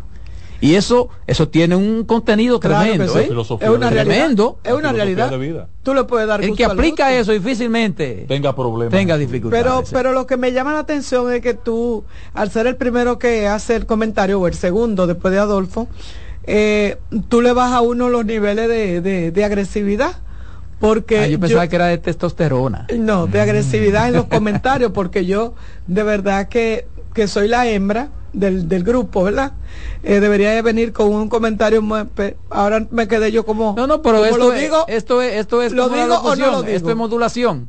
Esto sube y baja, esto ah, es bueno, modulación, pues, ¿eh? ah, bueno, pues nada. Se pues, modula, ¿eh? De verdad que estoy contigo y ojalá que sí, que la gente eh, se porte bien, pero En de todas formas, En función de los números de, de, Navidad. de Navidad, que para mí en el sí. caso del tránsito no fueron tan significativos, ese es el diario vivir de República Dominicana, inclusive hasta más moderado que lo que pasa en los días ordinarios, en el, porque en tres días 19, eh, eh, 15 muertos por accidente, no. Sí, sí, eso sí lo vemos en comparación Ahora, en con lo que sucede. en el caso- pero hasta una muerte es mucha. En el caso de los intoxicados, significó que la gente bebió bastante, fueron más de 340 los porque estábamos, porque estábamos más, y en, ma- y en ma- más Navidad guardados. la estábamos- gente lo que hace es comer. Pero en Año Nuevo recuerda la que gente lo que hace es beber. Beber. Pero recuerda que hablamos Eso ayer que la, intoxica- la intoxicación no necesariamente tiene que ver con cantidad. No, parece que las Hay autoridades que ver la calidad Las autoridades y, escucharon y el Estado, por ejemplo, a veces incluso hasta eh, Del cuerpo, orgánico de la el el persona. cuerpo. Estado escuchó la opinión, el gobierno, y movilizaron unidades y ayer fueron eh, decomisados varios equipos de fabricación de alcohol informal. Sí, sí. ¿Tú ves? Entonces parece que también hay algo de, Sí, sí, claro, de- claro. de que la informalidad estuvo afectando con alcohol no bien cocido, se puede decir. Exacto. Pero eh, es oportuno, sí, que la gente, el llamado a la prudencia en, esta, en este periodo de eh, final de año. Así es. En el otro aspecto, brevemente quiero referirme a un hecho de narcotráfico. Porque cuando uno ve y escucha que se apresa a un policía o a un militar por un caso de posesión de drogas o porque esté vinculado a ese negocio ilícito, adquiere más fuerza la tesis que yo he mantenido de que ninguna actividad ilícita puede tener éxito sin la complicidad de autoridades, preponderantemente de policías y militares, y en particular de instituciones y organismos que están directamente vinculados con el combate al narcotráfico, como es el caso de la Armada Dominicana, antigua Marina de Guerra, que hay que decir que tiene unos precedentes que meten miedo. Y solo hay que recordar el caso Payabaní, donde fueron ejecutadas siete personas por un comando de esa institución. El caso es que la Dirección Nacional de Control de Drogas y miembros del Ministerio Público arrestaron a un oficial suspendido en sus funciones, quien es investigado por el decomiso de 1.435 paquetes de cocaína Mucho. ocupado próximo a las costas de Boca Canasta, municipio Baní, provincia Peravia.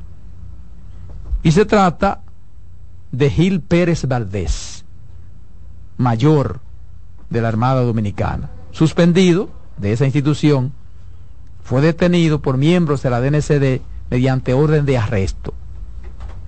El detenido fue entregado a la Oficina de Atención Permanente del Juzgado de la Instrucción de la provincia Peravia para los fines correspondientes, mientras las autoridades siguen profundizando la investigación en relación al caso. Y hay que decir que por esa droga, la DNCD y la Armada Dominicana, apoyada por organismos de inteligencia, habían arrestado recientemente a cuatro hombres. Y allí ocuparon un cargamento de 1.435 paquetes de cocaína en una operación conjunta próximo a la playa Agua Estancia, municipio de Baní, en Peravia. Entonces, ojalá... Es que entre los dos son casi 3.000, son 2.000... No, no, es el mismo alijo. Ah, ok. Es por el mismo alijo que está vinculado este mayor. El asunto es, el asunto es que esto refuerza cada vez más el por qué tiene éxito el narcotráfico y tienen éxito las actividades ilícitas, porque necesariamente debe y tiene que haber una complicidad. Entonces, ojalá esto no se quede solamente en ese mayor, porque, ¿verdad? Como que...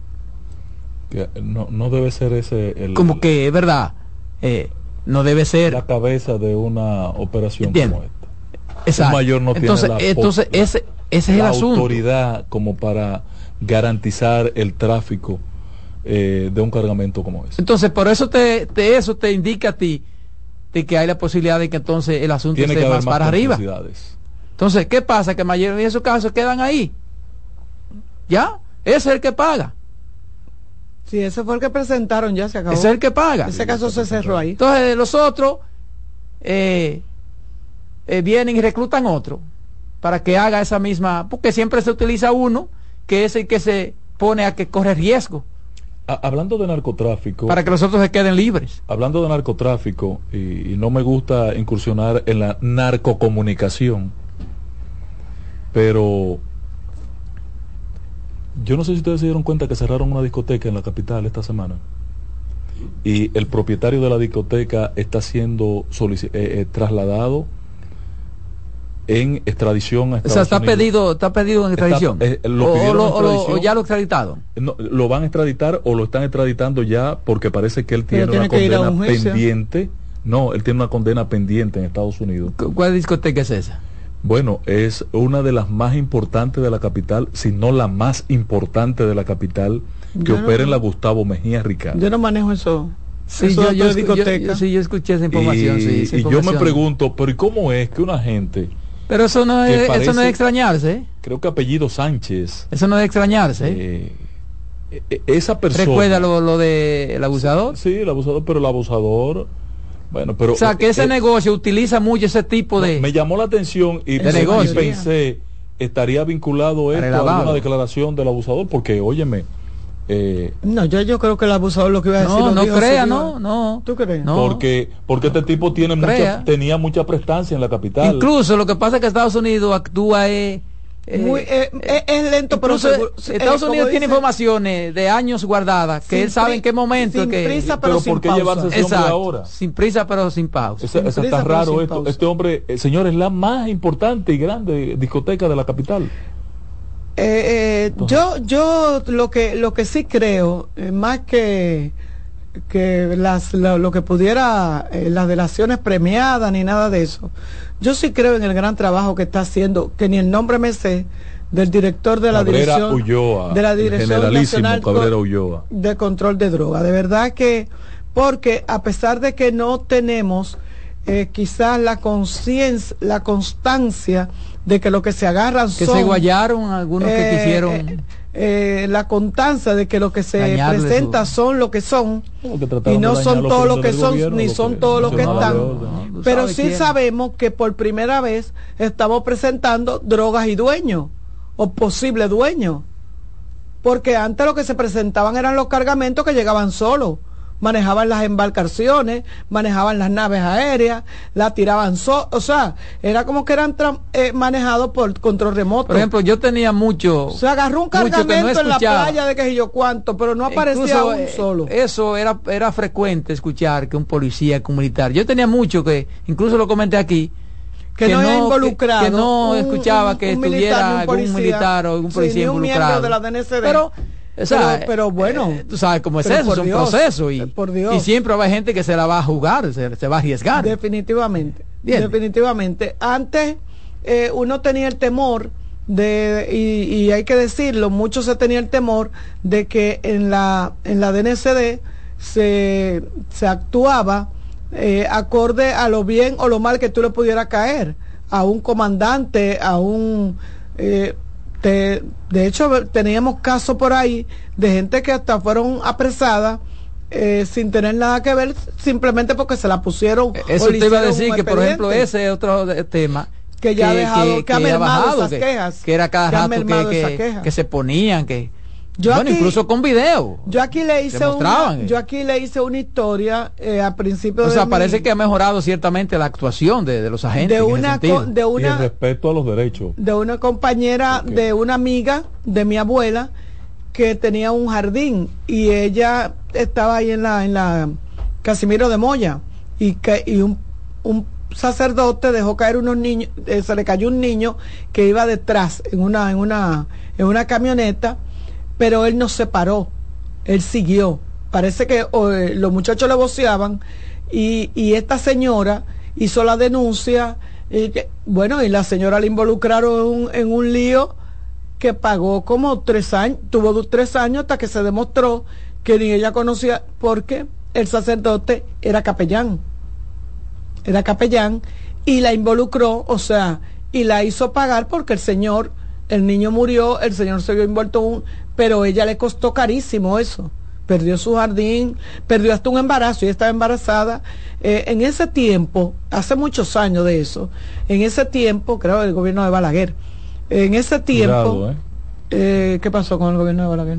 Un santo que está En ese tiempo se utilizaba mucho hay eso. una canción que dice que se llama un santo. Aquí te ponen una querella hasta de que antes se usaba de que, que me dijo que yo no era señorito. ¿Ustedes se acuerdan de eso? Y se van a buscar a la gente presa. Pues sí, señor, en este caso, en este caso, el asunto es que lamentablemente si no se involucran autoridades, los, las actividades ilícitas se reducen. Eso está claro. No hay forma de, de pasar un contrabando si no hay involucrado una autoridad. No hay forma. No hay forma. Aquí y en cualquier parte del mundo. No hay forma. Eso es así. Vamos a la pausa, Román, dale.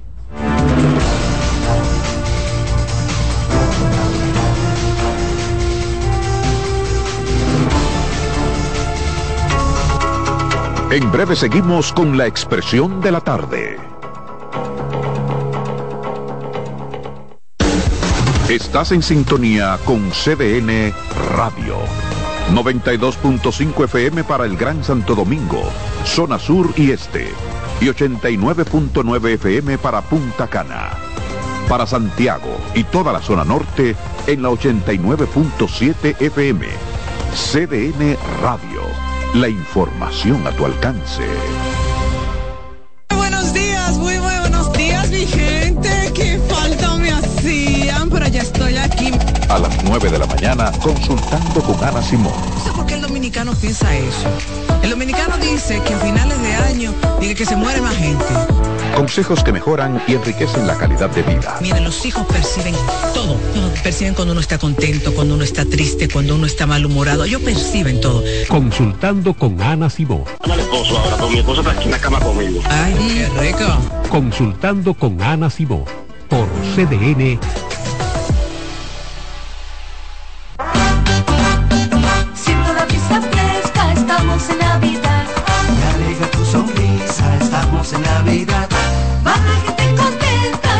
en Navidad. Acerca tu corazón a mío Para celebrar, En CDN Radio, estamos en Navidad.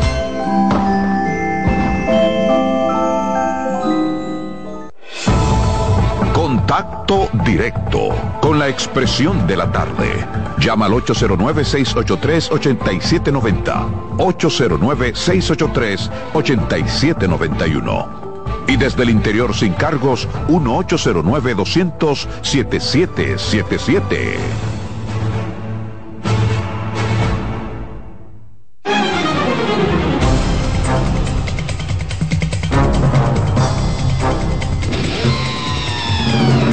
Aquí estamos, aquí estamos de nuevo. La expresión de la tarde son las 4.14. 4.14, señores. El comentario de la voz femenina de esta mesa, Carmen Curiel. Gracias Roberto, de verdad un placer inmenso estar aquí, compartiendo en estas horas finales del año 2023, esperando que todos podamos tener un 2024 lleno de bendiciones. No hagan planes. Yo decidí eh, en un momento determinado de mi vida esa planificación que uno hace de cada año, de que va a rebajar, de que va a conseguir, de que va a ahorrar. ¿Y las 12 Mire, uvas qué hacemos con Deje, deje que la, que la vida lo sorprenda. Además, por ejemplo, escúchame, yo hace tiempo que le, le he pedido a, a Dios lo que quiero. Yo no tengo que esperar ya que, que, que cuando eh, falta una hora, faltan dos horas de tiempo. Sí, entonces no haga- Y, y estoy trabajando no, en no, eso. ¿Qué sé. hacemos con las 12 uvas? No la seguimos, no la seguimos comiendo y pidiendo esos deseos. Sin embargo, eh, creo que concentrarse, verdes yo estoy en desacuerdo con el, sean. con el hacer, o no en desacuerdo. Yo creo que eh, es muy frustrante cuando usted pasa balance y se da cuenta que todo lo que usted plamó no pudo conseguirlo. Y yo entiendo que, la, que la, el, año termina, pero la vida tiene continuidad. Y si lo que usted no pudo lograr en el 2023, lo puede lograr en el 2024. Siga trabajando, siga luchando. Ahora, yo siempre he dicho que lo mejor es vivir bonito. Yo soy una persona que trato de vivir bonito y cuando hablo de vivir bonito lo hablo en términos de paz, de solidaridad, de dar amor, de perdonar, no llevar rencores, no cargo con mochila. Las mochilas son muy pesadas, arrastrar el pasado, eh, cargar con los con, con, con lamentaciones, con situaciones que usted se le van de las manos y que usted no puede resolver, usted debe de, mire, viva. Lo importante es vivir bien, en paz, con su semejante, con usted. Vive en paz con usted. En la medida que usted vive en paz con usted, vive en paz con los demás. Eso es sumamente importante. Y de verdad que le deseo a todos un 2024 lleno de bendiciones y que obtengan lo que cada uno de ustedes, bueno, pues puedan lograr sin tener que, que, sacrificar tantas cosas. Porque de nada sirve usted tener, eh, trabajar para un futuro y dejar de vivir un presente. Pero además, Carmen, no dejárselo todo a Dios. No, la gente Dios está se lo quiere dejar ocupado. todo a Dios. Dios está muy ocupado. Ponga, ponga un 50. Sí, hombre, Dios está Y muy pídale un ocupado. 50. Yo estaba ¿verdad? ocupado. Miren, Roberto decía, eh, yo le decía a Roberto, tú con ese mensaje tan lindo, que de verdad muy interesante, muy bonito, muy llamado, o sea, un llamado a la conciencia eh, eh, de la población. Yo solté eso, pues yo cada vez que yo digo, pero por Dios, hay que prepararse para que te cuiden la vida si usted no es tan responsable como para cuidar su vida, como para cuidar la de los demás, hasta de lo- la de los suyos, ¿qué vamos a hacer? Eh, por eso estoy en desacuerdo con los operativos. eh, la Cruz Roja Dominicana, Defensa Civil, mañana el COE anuncia cuántos miembros van a tirar para la calle. La gente que debería de estar disfrutando en su casa tiene que salirlo a cuidar a usted, que lo que está es bebiendo romo y gozando y manejando. Bueno, Dice, el patrón ahorita me enseña una, en un periódico que, que sale la noticia, una gran noticia, que van a, a, a- a multar eh, a- a, los, a a los, a los- a los y- y conductores ebrios, pero eso está establecido pero eso no hay que de toda la anunciarlo. vida, eso no hay que anunciarlo. Eso deberían de hacerlo. Eso deberían de hacerlo. ¿Y Pero cómo mi se van a dar cuenta? A menos que no el alcoholímetro manejando, no han comprado manejando a lo mejor encontra- a lo mejor encontraron las cajas de alcoholímetro que se compraron en un gobierno pasado. Dice ahí, advierten a sancionarán, advierten, dice el director de la DGC, Francisco Osorio de la Cruz. Mira, yo no conocía al Oye, director de la tú DGC. busca esa información todos los años. año. No está Solamente igual. tiene que Es un es un nombre de director. Es un copy paste. Es un copy paste. Es un mensaje. copy paste. Miren, yo me quería La autoridad referir. están para advertir. Señores, para actuar. Así es. Usted no tiene que advertir nada. Eh, yo le, yo me quería referir a una eh, a una información que se dio a conocer hace algunos días y la gente parece que la ha dejado pasar porque no es beneficiosa para todo el mundo. Y fue una resolución que emitió el Ministerio de Administración Pública, eh, el MAP, en la, cuaren- la 436-2023. Y esa resolución tiene que ver con un programa de compensación por el uso de vehículos propios para funcionarios que ocupen cargos de alto nivel y otra categoría de cargos. Eh, la oposición que vive esperando, específicamente la gente de la Fuerza del Pueblo y el PLD que viven esperando que, que suene cualquier cosita para ellos salir en defensa, salió y parece que no leyó bien esta resolución que entre otras cosas señala que solamente son aquellos funcionarios que no han sido no se les ha sido asignado un vehículo de la institución. Y ustedes saben que los departamentos, muchos de, de nosotros sabemos que cada departamento tiene un vehículo que es asignado a su director, a su encargado, su y así, o sea, esa gente no va a tener el beneficio. Ahora, si usted tiene un vehículo que lo tiene a disposición de la institución y para donde quiera que la institución usted tenga que moverse, bueno, pero se desgasta, el vehículo se, se, se daña y usted no tiene ningún, por ejemplo, yo estaba trabajando y cuando salió ahorita que venía para acá me di cuenta que alguien muy curioso, mi guagua que yo acaba, la pinté no hace mucho, me rayaron la guagua. O sea, eso lo tengo que pagar yo y esa pieza cuesta como nueve mil pesos por sacarle ese rayón. Pero nada, eh, lo que quiero decir es que cuando tú pones tu vehículo a disposición o tienes que hacer las gestiones, pues eso el malo está contemplando. Dice Ventura Camejo, quien fuera ministro de Administración Pública en el gobierno de Danilo Medina, que el último ministro que estuvo, eh, eh, Ventura Camejo, el hombre seminario. eh, Ventura Camejo dice que esto viola la ley. Y yo le quería dese- decir al profesor Ventura Camejo que pudiera ser que esto violentara la ley. Ahora, lo que se hacían en las instituciones, en otras instituciones, en esos gobiernos, inclusive en el gobierno del PLD, que fue que se puso muy de moda eso, ¿Qué era lo que se hacía ahí? bueno, yo tengo conocimiento y si quiere el Ventura Camejo que vaya e investigue, en la ONSA, en la ONSA cuando Ditren te compraban el vehículo, te lo daban a los departa- al encargado departamentales, te lo Atención, alquilaban, Camejo. te lo alquilaban, con ese alquiler tú pagabas el vehículo y cuando tú te ibas, te ibas con tu vehículo. Ay. Eso está ahí, lo podía Pero averiguar. eso no comenzó en el gobierno de- del PLD. ¿eh?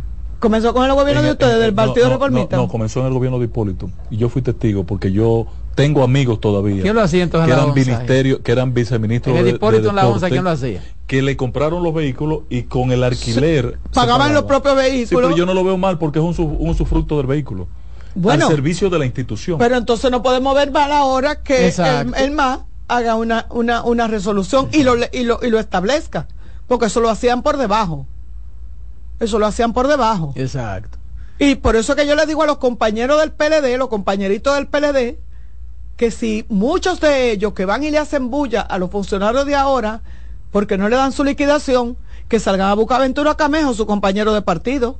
¿Qué pasó? ¿Qué hizo Ventura Porque Camejo? Ventura Camejo fue el la última resolución que emitió fue para que no se liquidaran esa gente. ¿Cómo va a ser? Fue para que no se liquidaran esa gente y estableció y estableció que solamente un grupo, que creo que el ocupacional 4 y 5, fueran que lo que recibieran alguna, algún tipo de, de remuneración. Esa resolución es de Ventura Camejo, eso no es de este, este gobierno. O sea, sí, pues yo recuerdo que establecieron como, como un límite, el, el- el- un grupo ocupacional 1, el Sí, grupo exacto. ocupacional 2, que si tú eres de confianza, que si tú eres de, de- de que si Sí, asiste- sí. O sea, Ventura Camejo es el culpable de ese desorden. Lo que pasa es que este gobierno no se ha dedicado a eso. A decirle quién fue el culpable de que todos esos empleados que, que salieron, que a lo mejor no tenían por qué, Que hay muchos que realmente no les toca. que No hay les muchos que no le toca, Por pero eso. hay otros que sí le tocaban Y que perdieron sus años porque ese señor hizo una resolución eliminando la liquidación. ese señor, ese Ventura Camejo, no es este gobierno. Y este gobierno ha tenido que asumir muchas liquidaciones para que no le hagan huelga en la puerta, para que no le hagan bulla, pero la gente no sabe por qué que no, cuando usted va al MA, le dice, no, pero es que usted no, no recibe nada. Exacto. No es porque este gobierno no quiso. califica para... Fue porque ese señor dejó una resolución para embromar a su compañerito de la Creo base. que pasó eso mismo, recuerda, con, lo- con los asuntos del metro. Sí, sí, el mismo. Que era el más que tenía que Era el resolver más eso. que resolver eso. Exacto. Y entonces le dejó ese problema sí, al director del metro. Entonces, yo como que quisiera ser más suave, como que quisiera decirle feliz Navidad, próspero año nuevo, pero de verdad que cuando uno ve la poca eh, consistencia o la o como el olvido o la necia eh, selectiva que tienen estos funcionarios, estos políticos, a uno le da como cierto pique. A uno le da porque hay temas que hay funcionarios que no deben de tocarlo. Hay temas que hay funcionarios que no deben de tocarlo. O sea, que viven Cuando en- aquí se habla de alcoholímetro, de En accidentes, de que yo de que- cristal, tirando sí, sí, piedras. sí, sí, sí, mira, Franklin Almeida no puede hablar. Entonces, cuando tú hablas de, de- de- de administración pública, Ventura Camejo debe de meterse debajo de la mesa de su casa y callarse su boca. Porque usted no tiene moral para eso. Porque en todas las instituciones del gobierno, de los gobiernos anteriores, se hacía eso y más con, con, con el transporte, con, los- con los carros, con los vehículos. Y vuelvo y te pongo un caso y te lo pongo con nombre. ¿Y quién era el director en ese tiempo? Gente que se- y mira lo que dice eh, eh, el, el patrón. No se lo vamos a- no le vamos a sacar la culpa, que no tiene nada de malo, ¿eh? Que te paguen por tu vehículo, que viene desde cuando Hipólito. Yo no tengo la constancia, lo que yo tengo la constancia es de que eso se siguió entonces haciendo en el PLD y usted no dijo nada. Exacto. Porque si es malo ahora, era malo antes, que es lo que yo Si critico. violatoria a la ley, entonces era violatoria. en ese entonces. Entonces, Entonces, entonces la ley no existía. La ley de administración pública. No, pero él habla, él no siquiera habla de la, de la, de la De ley, él función habla, pública. él habla de, de exactamente, de Claro que función existía pública. la ley de función No, pública. no. La ¿Cómo ley de- él habla de la, de la ley de ley la función pública. eh, después del 2004. Eh, eh, Oye, bueno, pero ese estuvo, ¿en pero, qué eh, periodo de- estuvo Camejo? No, por- digo que cuando se aplicaba la práctica de financiarle el vehículo al funcionario para que fuera del funcionario y que él se encargara de cuidarlo, porque no era de la institución, sino que era de esa él. ley, esa ley es la número 105-13 del 2013. Esa ley En 2013 de es regulación esa, salarial del sector público del MA en alianza con la Contraloría General de la. República Sí, pero la ley que, que- crea la función pública es, es del 2005. que produjo el desmonte de Un compensaciones año que la después ley del no gobierno de Danilo. en el pero, gobierno pero- de- 2013. pero cuando se aprobaba esa práctica en el gobierno de Hipólito, la ley no existía. Es lo que quería decir. Sí, esa- exactamente, pero se hizo en el gobierno de... Entonces, yo siento como que... Y se siguió haciendo posterior, Exacto. como tú muy bien dices. Exacto. Entonces yo siento como que como que la oposición tiene poco tema eh, que tratar y se quiere montar en ola que mira que todo lo que sea en beneficio de la empleomanía, señores, eh, eso y, y usted está en contra, eso no gana voto, eso no gana voto. Déjense de eso. O sea, ustedes creer que van a, provocar que la ciudadanía, a la ciudadanía lo primero que no le importa porque eso no le ve- eso le va a beneficiar a muy pocas personas, porque vuelvo y repito, en las instituciones, cada departamento, el director tiene un vehículo asignado y a ese no le van a pagar por un vehículo que, porque tiene su vehículo, porque la ley es clara y es específica. Exacto. Y hasta te dice por qué te tienen que pagar. Porque además, si tu vehículo, tú vas a tu trabajo en ese vehículo, no tienen que darte nada, porque tú puedes llegar en un carro público. Lo que te está hablando la, esa resolución es de si tú lo usas para hacer trabajo de esa institución. Exacto. Porque tú no tienes un vehículo asignado en tu departamento. Entonces, ahí sí beneficia a ese funcionario, que van a ser los menos, que van a ser los menos, pero había que hablar de cualquier cosa. Me quería referir a ese tema porque aquí hay que ir desmontando santos y desenmacarando gente que se escudan en la amnesia selectiva de este pueblo que sí se recuer- que recuerda es como una amnesia presente, o sea, me olvido de lo pasado y lo que tengo es lo de ahora. Entonces, como que gente como yo, que sin tener que buscar mucho, porque tengo una memoria privilegiada, gracias a Dios, eh, y recuerdo los hechos, porque he vivido de esto, del periodismo, hace 35 y pico de años. Sé que hay que tener mucho cuidado cuando uno se va a referir a un tema eh, y para que no salga alguien y se lo diga en su cara que está equivocado y que eso es, como dice Roberto, politiquería barata. Ayer fue Día de los Inocentes, pasó a otro tema. No, hoy. No, era ayer 28. Ayer 28 fue Día de los Inocentes. ¿Eh? ¿Es hoy 29? Hoy estamos 28. Sí, hoy estamos a 28. Ah, No, pues ¿y hoy es qué Día de los y ¿Por qué Inocentes. tú quieres acabar con el año? Hoy, era, hoy es Día de los Inocentes y salió una resolución de la Junta Central Electoral, un relajo de que hasta hubo que ir Pero a en ese tema entrevistar. después de cualquier cosa, porque es de los inocentes. Sí. Ah, bueno, sí. Día de los Inocentes y decía, Sí, sí, sí, y decía sentido. que O sea, se le iba a prohibir tomar como inocente. y decía, vale. y decía que a las Ayer, hoy, mujeres- mañana. que a las mujeres le iban a prohibir ir a votar en pantalones, en tubi y en rolo. Fueron los periodistas a buscar eh, la opinión, La reacción. la reacción de los miembros de la, del Lo mi- de- cogieron como y le dijeron que no, que no era cierto, era una, una, una broma del Día de los Inocentes. Pero miren, a los miembros del Pleno deberían. Los No. pantalones no. Usted va pero, como usted le dé la gana. pero lo- hasta snu que usted quiere pero los tubis y los rolos deberían de ser prohibidos. Hasta snu. Usted sabe lo No, feo que se ve no una- te dejan entrar, ¿no? pero ¿Por usted sabe lo no? feo que se ve una mujer en rolo en la calle. Depende, hay. hay no ven tan feas. güey. O sea, Depende. las mujeres en tubi, aquí deberían de prohibir los tubis. Los rolos, la gente viaja en tubi. Usted va al aeropuerto a esperar a alguien, usted ve a la gente Y en pantalones cortos y en sudador y ya que todo usted podía votar como usted quiera también. No, Eso votar, sí. No, porque no es, no era verdad. Pero yo creo que debería de haber como cierta regulación con el los tubi, Mm. sí hombre, y los rolos. Qué fea se ven las mujeres en tubi en los, eh, en, en los supermercados, en las tiendas, en las plazas.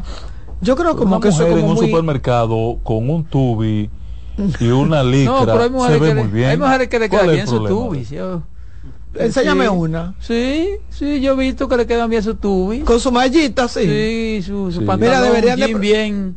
Claro. eh, Deberían de pronunciado, prohibir. Debería- no, deberían de prohibir. Sí, una licra bien se ve.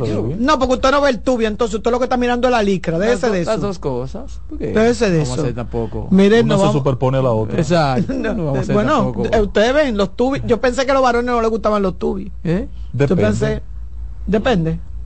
No tiene ninguna función, dice Román. Pero además tú puedes descomponer los tubis.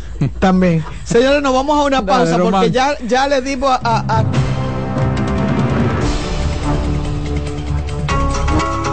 En breve seguimos con la expresión de la tarde. Estás en sintonía con CDN Radio. 92.5 FM para el Gran Santo Domingo, zona sur y este. Y 89.9 FM para Punta Cana. Para Santiago y toda la zona norte en la 89.7 FM. CDN Radio. La información a tu alcance. Buenas noches, buena suerte con Janessi Espinal. Es un programa de análisis para poner en contexto y en perspectiva el acontecer político, económico y social de los principales temas que impactan a la ciudadanía. Complementado con entrevistas con figuras de relevancia de la vida nacional. Además contamos con secciones como Dinero Ideas para orientar sobre la economía personal y salud mental para ayudar en este determinante problema desde una óptica profesional y espiritual.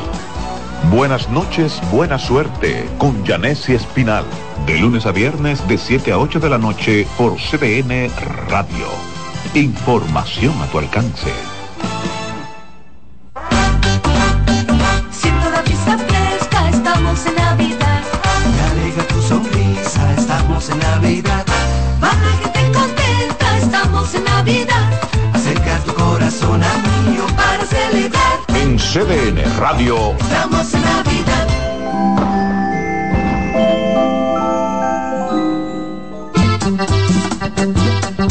Todos los domingos de 3 a 5 de la tarde, mi cita es con ustedes a través de CDN Radio en La Peña y Trova con Claudio. Aquí estuvo la lluvia y preguntó por ti. Contacto directo con la expresión de la tarde. Llama al 809-683-8790. 809-683-8791. Y desde el interior sin cargos, 1-809-200-7777.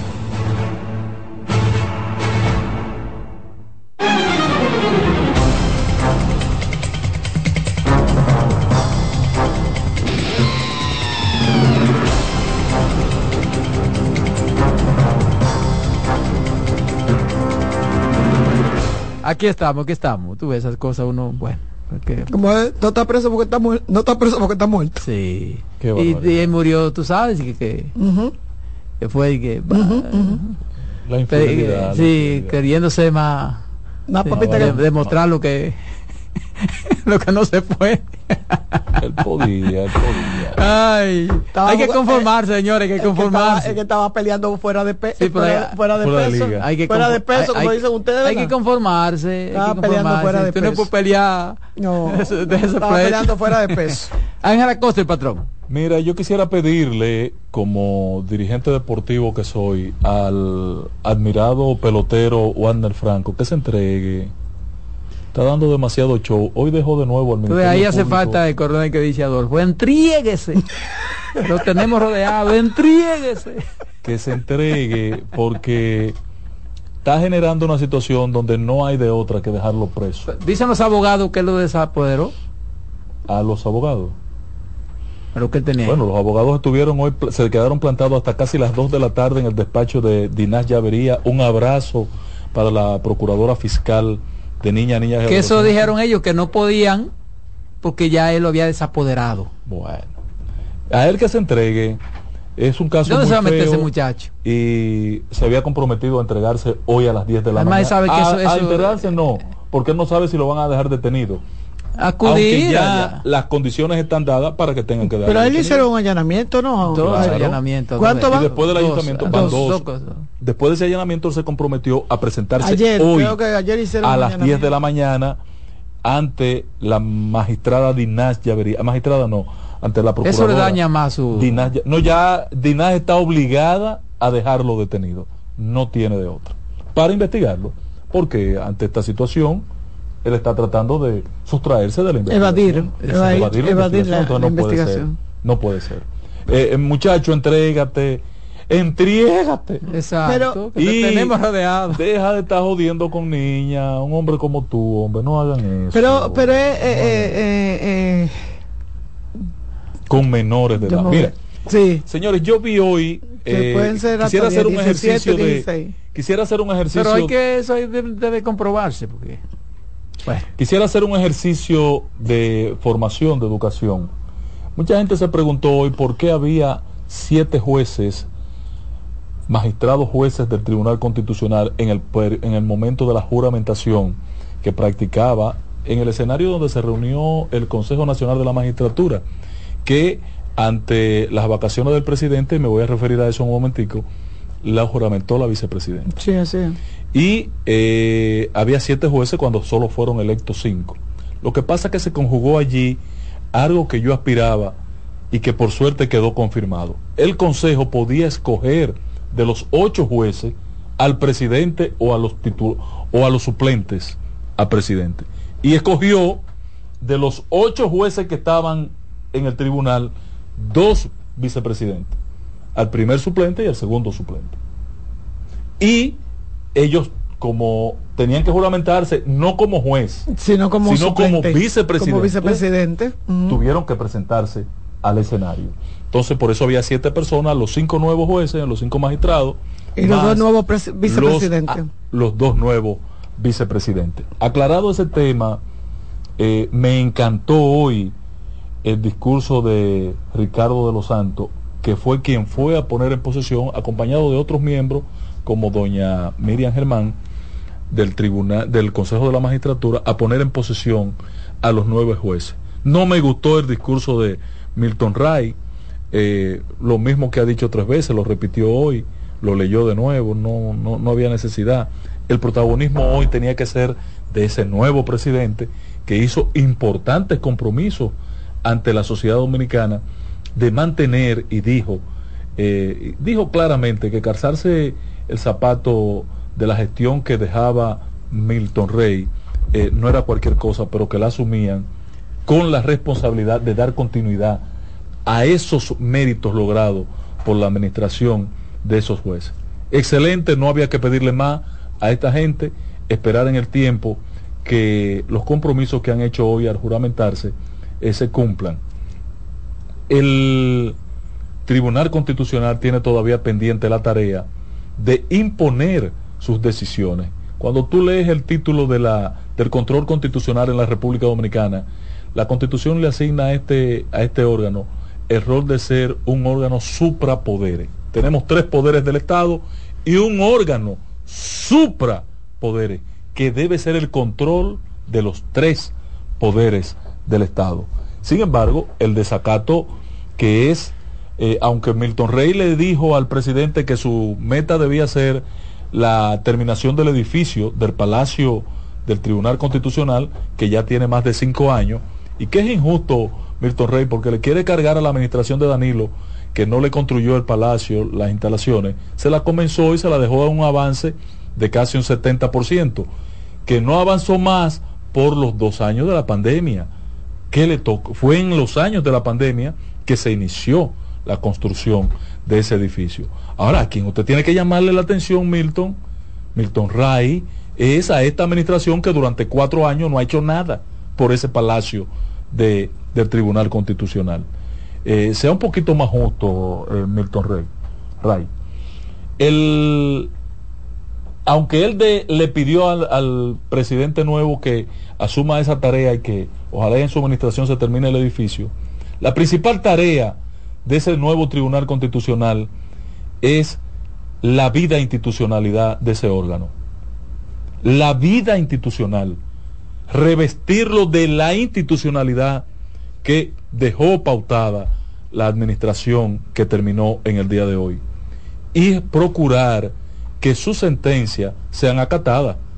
Porque no tiene sentido que la constitución rece que es un órgano suprapoderes y que todos los poderes deben eh, eh, atender las decisiones de este, de este órgano y que haya una práctica de desacato a cientos de sentencias del Tribunal Constitucional, como es en este momento. Esa tiene que ser la principal meta. Para que se revista de la, de, la, eh, de la institucionalidad que requiere ese órgano, el tema de la, del desacato, superarlo es fundamental. Mi aspiración al momento trascendente que vivimos en el día de hoy, después de 12 años de vida institucional del Tribunal Constitucional.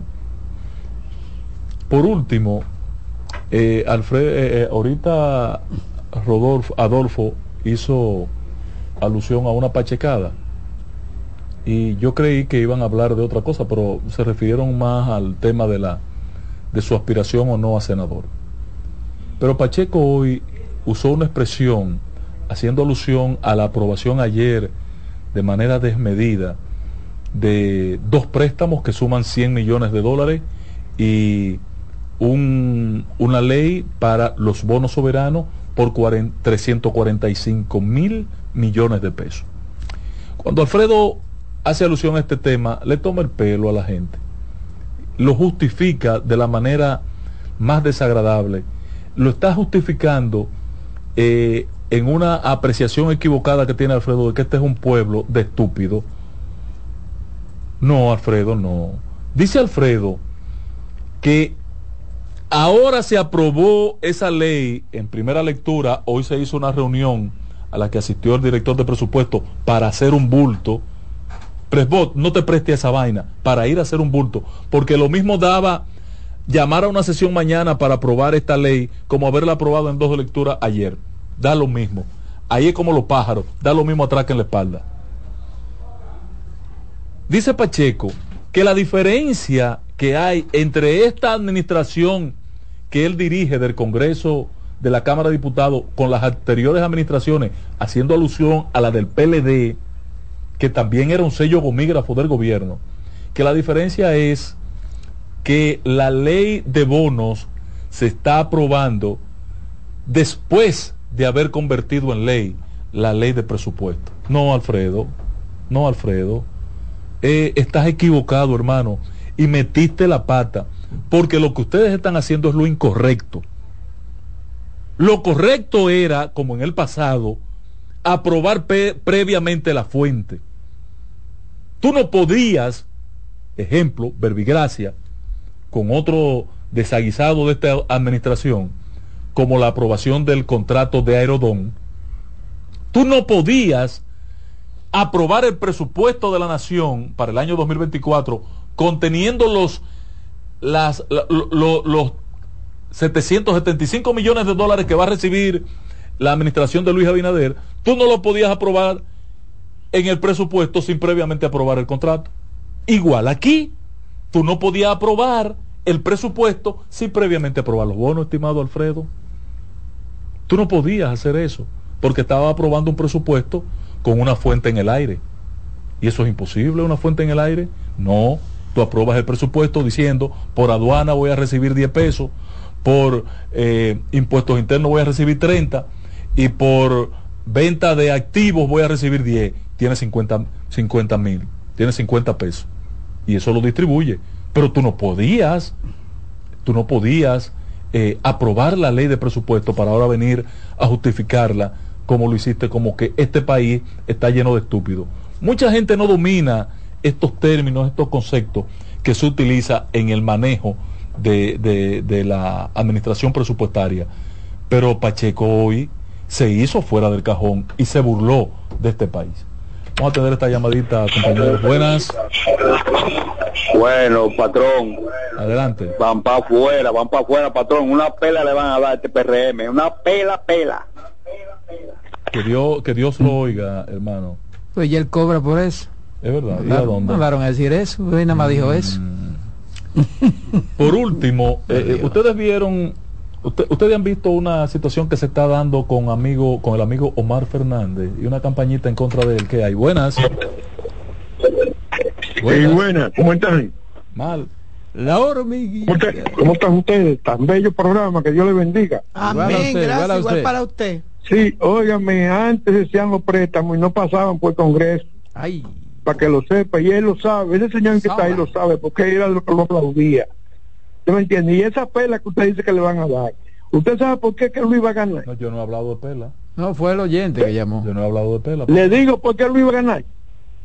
¿Por qué, señor? Porque los que están haciendo competencia con él no sirven ninguno. es por eso que va a ganar. Luis es Ya, demasiado fuerte, demasiado fuerte. demasiado fuerte. Compañero, eh, eh, para preguntar, ¿cuál es su partido? ¿Y por qué no Eh, le el, preguntaste el al- contra- al el otro? contrario al que ya ¿Por qué no al le otro? del partido contrario al Bueno, que llamó. Exacto. Patrón, Adelante, hermano. averígüese Uno y uno. por ahí que acaban de hacer, de apresar a Hugo Vera.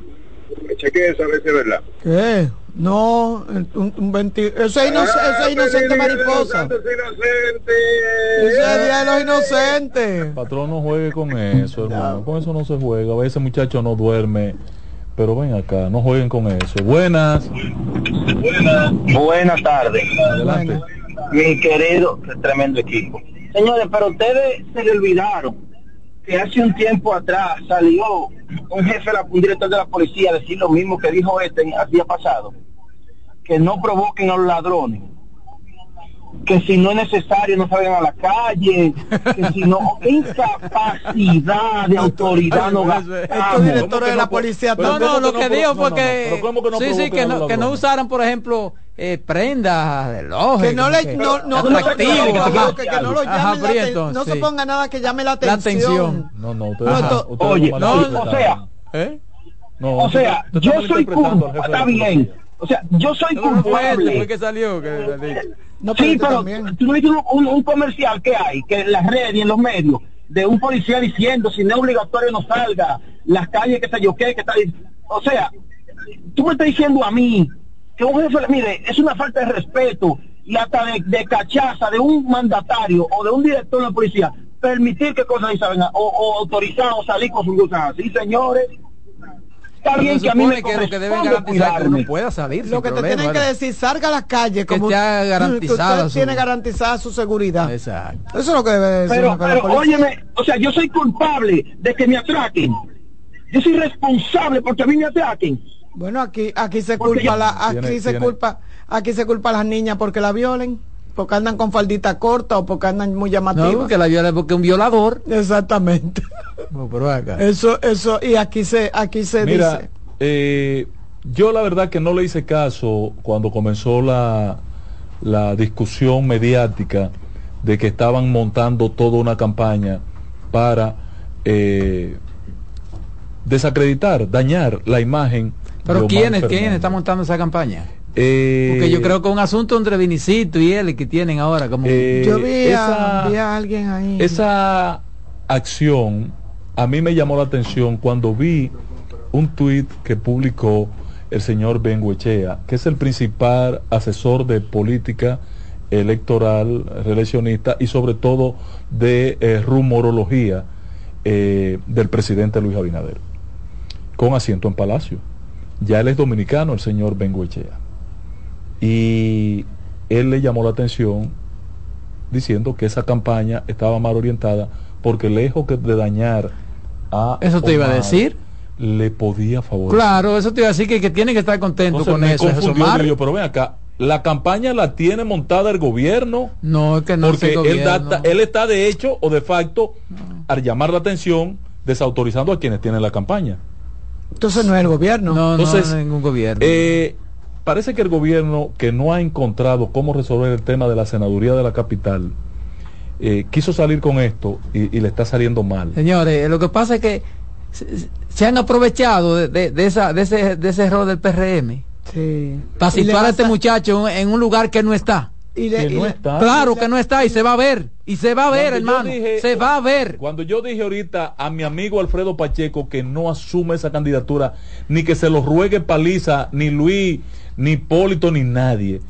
Porque si Alfredo, la- el que se mete en esa candidatura, la pierde en la capital. No, no, que esa esa es la estrategia de la el oposición. PRM pierde la capital. Esa es la estrategia de la la oposición. y fácilmente ese manejo que le han dado al tema Faride se lleve a Carolina también. Ese- esa es la estrategia de la oposición. Ese, eh, yo creo y que qué bien, es yo buena. Creo que, yo creo que la- el, el error del PRM ha estado ahí, en la escogencia de ese candidato. Y el- entonces la oposición se ha montado, se ha a- a, querer en presentar a este joven Pero mira, como que es verdad que tiene a esa... decir- no, no, eso no es te voy a verdad. decir algo. Y Yo- el partido que pierde la capital Eso es un fondito de y chocolate. pierde la provincia de Santo Domingo, como un se prevé, el PRM la perderá las dos. Eso es un fondito de chocolate no tiene con mucha cómo espuma. ganar una elección presidencial. Vamos Mira, a atender esta llamadita. Buenas Un tardes. fondito de chocolate con mucha espuma. Buena. Un inventico de papá. Patrón, Ey. Ca- Carolina va, ¿cómo se dice? Va. Sí, sí. Ella todavía no está en Sí, modo sí, es la campaña. candidata, la Ella no está todavía en modo campaña. candidata. Pero es candidata. la candidata. Es la candidata. Pero no está en modo campaña Pero todavía. mira, Pero no importa, yo no mira, hacer yo quiero, campaña. yo quiero, porque hay que poner las cosas en contexto y hay que ser justo. Lo primero, si queréis ser felices, dijo Juan Pablo Duarte. Lo, lo que quieren hacer, Carmen, perdóname, es como llevarle, hacerle cargar si hay alguna malquerencia, alguna inconformidad, eh, lastre o lo que sea de Leonel Fernández, cargárselo al muchacho. Y, y- y Pero, eso es pero, pero eso pudiera ser no imposible. correcto, pero no está Pero- mal. no, pero pero no puede pero se ser. es una no- estrategia. bueno, pero es una estrategia, hermano, política. Po- Pero po- se lo han porque hecho Leonel se lo hecho política. mucho. porque Leonel tenga una tasa hecho de mucho. rechazo X, Bueno, pero, pero ¿qué busca la... la- eh, no hay, ese muchacho Pero no tiene no- que bueno, ver pero con lo que eso. buscan es precisamente pero una- eso. Pero y una vez no se lo hicieron a los hijos de claro, se han metido en política. claro. Oh, pero el patrón que está como que no vive en este No, país. Hipólito tenía una tasa de rechazo altísima y Carolina no. Pero, pero, Pero quisieron- el quisieron PL, a través cuando- de cuando eso. la campaña No, no del forma. PLD se hablaba. Entonces, al PRM que no haga que hicieron- eso, que no que hicieron- pretenda dañar a ese muchacho, que pero es que busque tú no un puedes decirle al candidato, PRM lo que tiene o no que hacer, que Ángel. busque un Pero que candidato que no lo enfrente. PRM. Pero no importa, pero no- no es es que yo no puedo decirle al PRM lo que tiene o no que Pero- hacer. pero si yo- él cree que esa es su mejor estrategia, bueno, pues que Pero la haga. mira, yo quería decir algo con relación a eso. Yo entiendo que una estrategia, yo entiendo que le, a veces cuando tú asumes posiciones, como tú dices, Roberto, tú le das Si una yo tengo un hermano que es y delincuente y nivel. tú me quieres hacer daño, ¿qué es lo que tú me vas a decir? menciono, te saco El eso. hermano- el- Ah, entonces, hermano del delincuente. entonces por eso está correcto Óyeme. para esa, esa Tenemos una estrategia. llamadita, Buena- eh, compañero. buenas tardes. Hello, buenas tardes, saludos. Señores, ya estamos terminando. Patrón, patrón, usted me tiene preocupado a mí, ¿Por qué, hermano? po- porque usted habla más del PRM que su partido, y es que ya Ay, ay, ay, usted no ay, tiene ay, confianza en su partido. No, no, ya. eso está muy fuerte, eso está muy fuerte. No, lo que pasa es que yo aquí no soy bocina del, PR, No, no, no, no. PRD. Ay, no, no, no, nos vamos, yo, ya. no, yo no soy bocina. Eh, Ni Ni vocero. vocero. Sí, pero que es cierto lo que él dice. Yo vengo aquí a trabajar. Usted tiene una gran preocupación por el PRM. no, por la una gran preocupación Pero por la a institucionalidad del PRM. malogrado a felicitar al Faribe. pueblo Sí, señores, ya terminamos con la política. Ya Terminamos con la terminamos con la política. política. Terminamos con la política. Felicidades, señores, que la pasen muy bien, de verdad. Y nos reencontramos el próximo año. Si Dios se lo permite, moderación y prudencia. Y hagan de todo un poco, pero con moderación y prudencia. La voz del fanático viene en.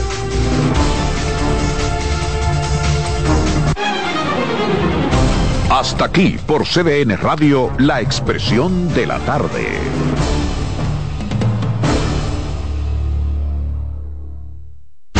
Escuchas CDN Radio, 92.5 Santo Domingo Sur y Este, 89.9 Punta Cana y 89.7 toda la región norte. Despiértate bien temprano, muestra tu alegría. Baila conmigo, saca lo bueno de cada día. Empieza un nuevo camino, con mucho optimismo y ánimo. Desayunemos junto en familia, desde el lunes hasta el domingo. Sentado en la misma mesa, tengamos siempre arriba la cabeza.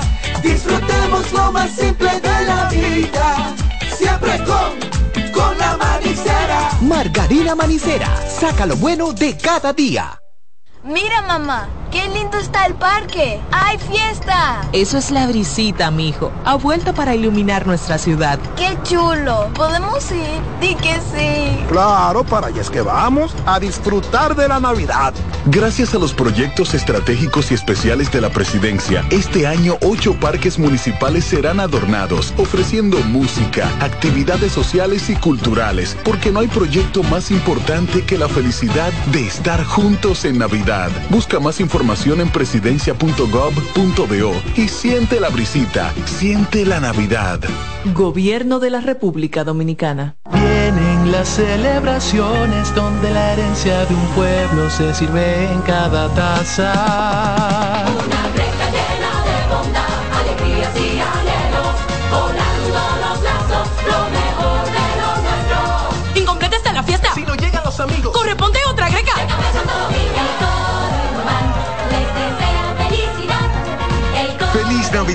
Les desea Café Santo Domingo y toda la familia Indubán. Son 30 años asegurando el futuro de nuestros socios. 30 años apoyando a pequeños y medianos empresarios a convertirse en empresarios de éxito. 30 años aportando y ayudando a dinamizar una economía creciente, apoyando y fortaleciendo a los principales gremios empresariales que hacen vida en nuestra empresa cooperativa. Porque en Cooperativa Empresarial somos el motor que ayuda a impulsar la economía nacional contigo y para ti. 30 años de hacerte la vida fácil para alcanzar tus sueños. Cooperativa Empresarial, 30 años siendo tu futuro seguro. ¿Pensando cómo salir de la rutina? No piense más. Nuevas experiencias le esperan en Marien Puerto Plata. Un hotel todo incluido rodeado de hermosa playa y vistas inolvidables. Reserve una escapada para toda la familia y disfruten de unas vacaciones inolvidables. Conozca más en marienhotels.com. ¿Se puede lograr? Sí, se puede. Se puede mejorar la sociedad a través de grandes y pequeñas acciones. Podemos demostrar que los sueños son alcanzables, porque con un se puede, cualquier meta está más cerca. Esa mentalidad es lo que nos define. Con ella podemos construir un mundo más igualitario, donde la responsabilidad y los valores sean lo primero. La verdad siempre ha sido posible.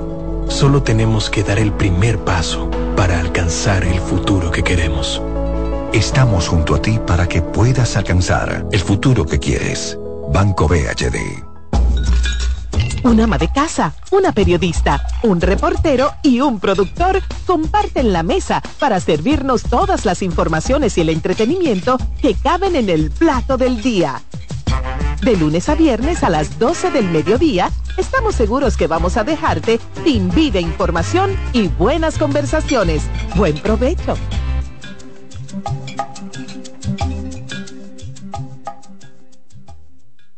Buenas noches, buena suerte con Janessi Espinal.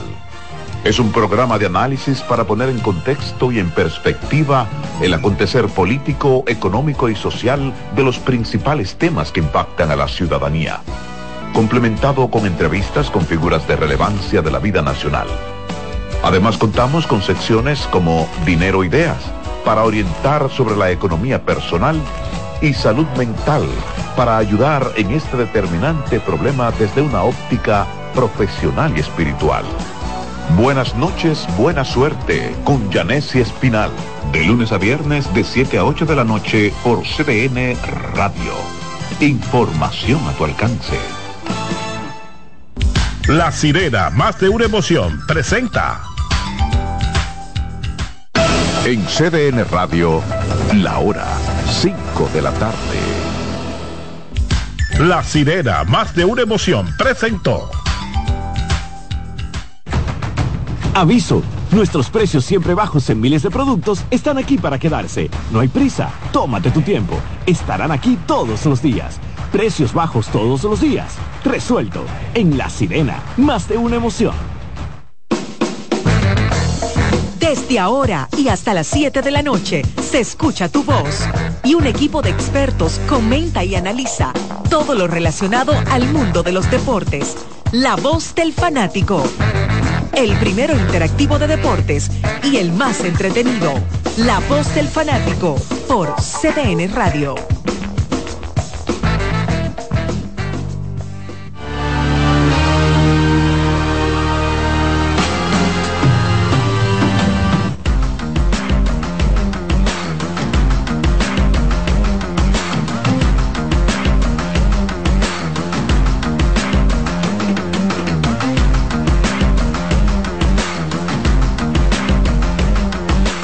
Hola, República Dominicana.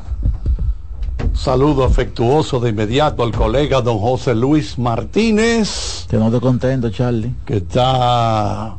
Le bueno, me dio un trago de ponche ahorita. le que me regalaron agüita. un ponche viejísimo ahí. Y, y ganaron las estrellas. Ahí lo vi, sí, un juegazo, 2 a 1. Y allá en San Francisco, 3 a 2, otro juegazo. Dos partidos emocionantes. Bueno, realmente yo tuve que darme una friega de berrón y tres pescozones cuando estaba viendo los juegos, porque me iba a dar una vaina. Eh, Martínez, hoy vienen para acá los gigantes contra los leones del escogido. Tinto. Ay, el aguilón. Yo traje mi sotana.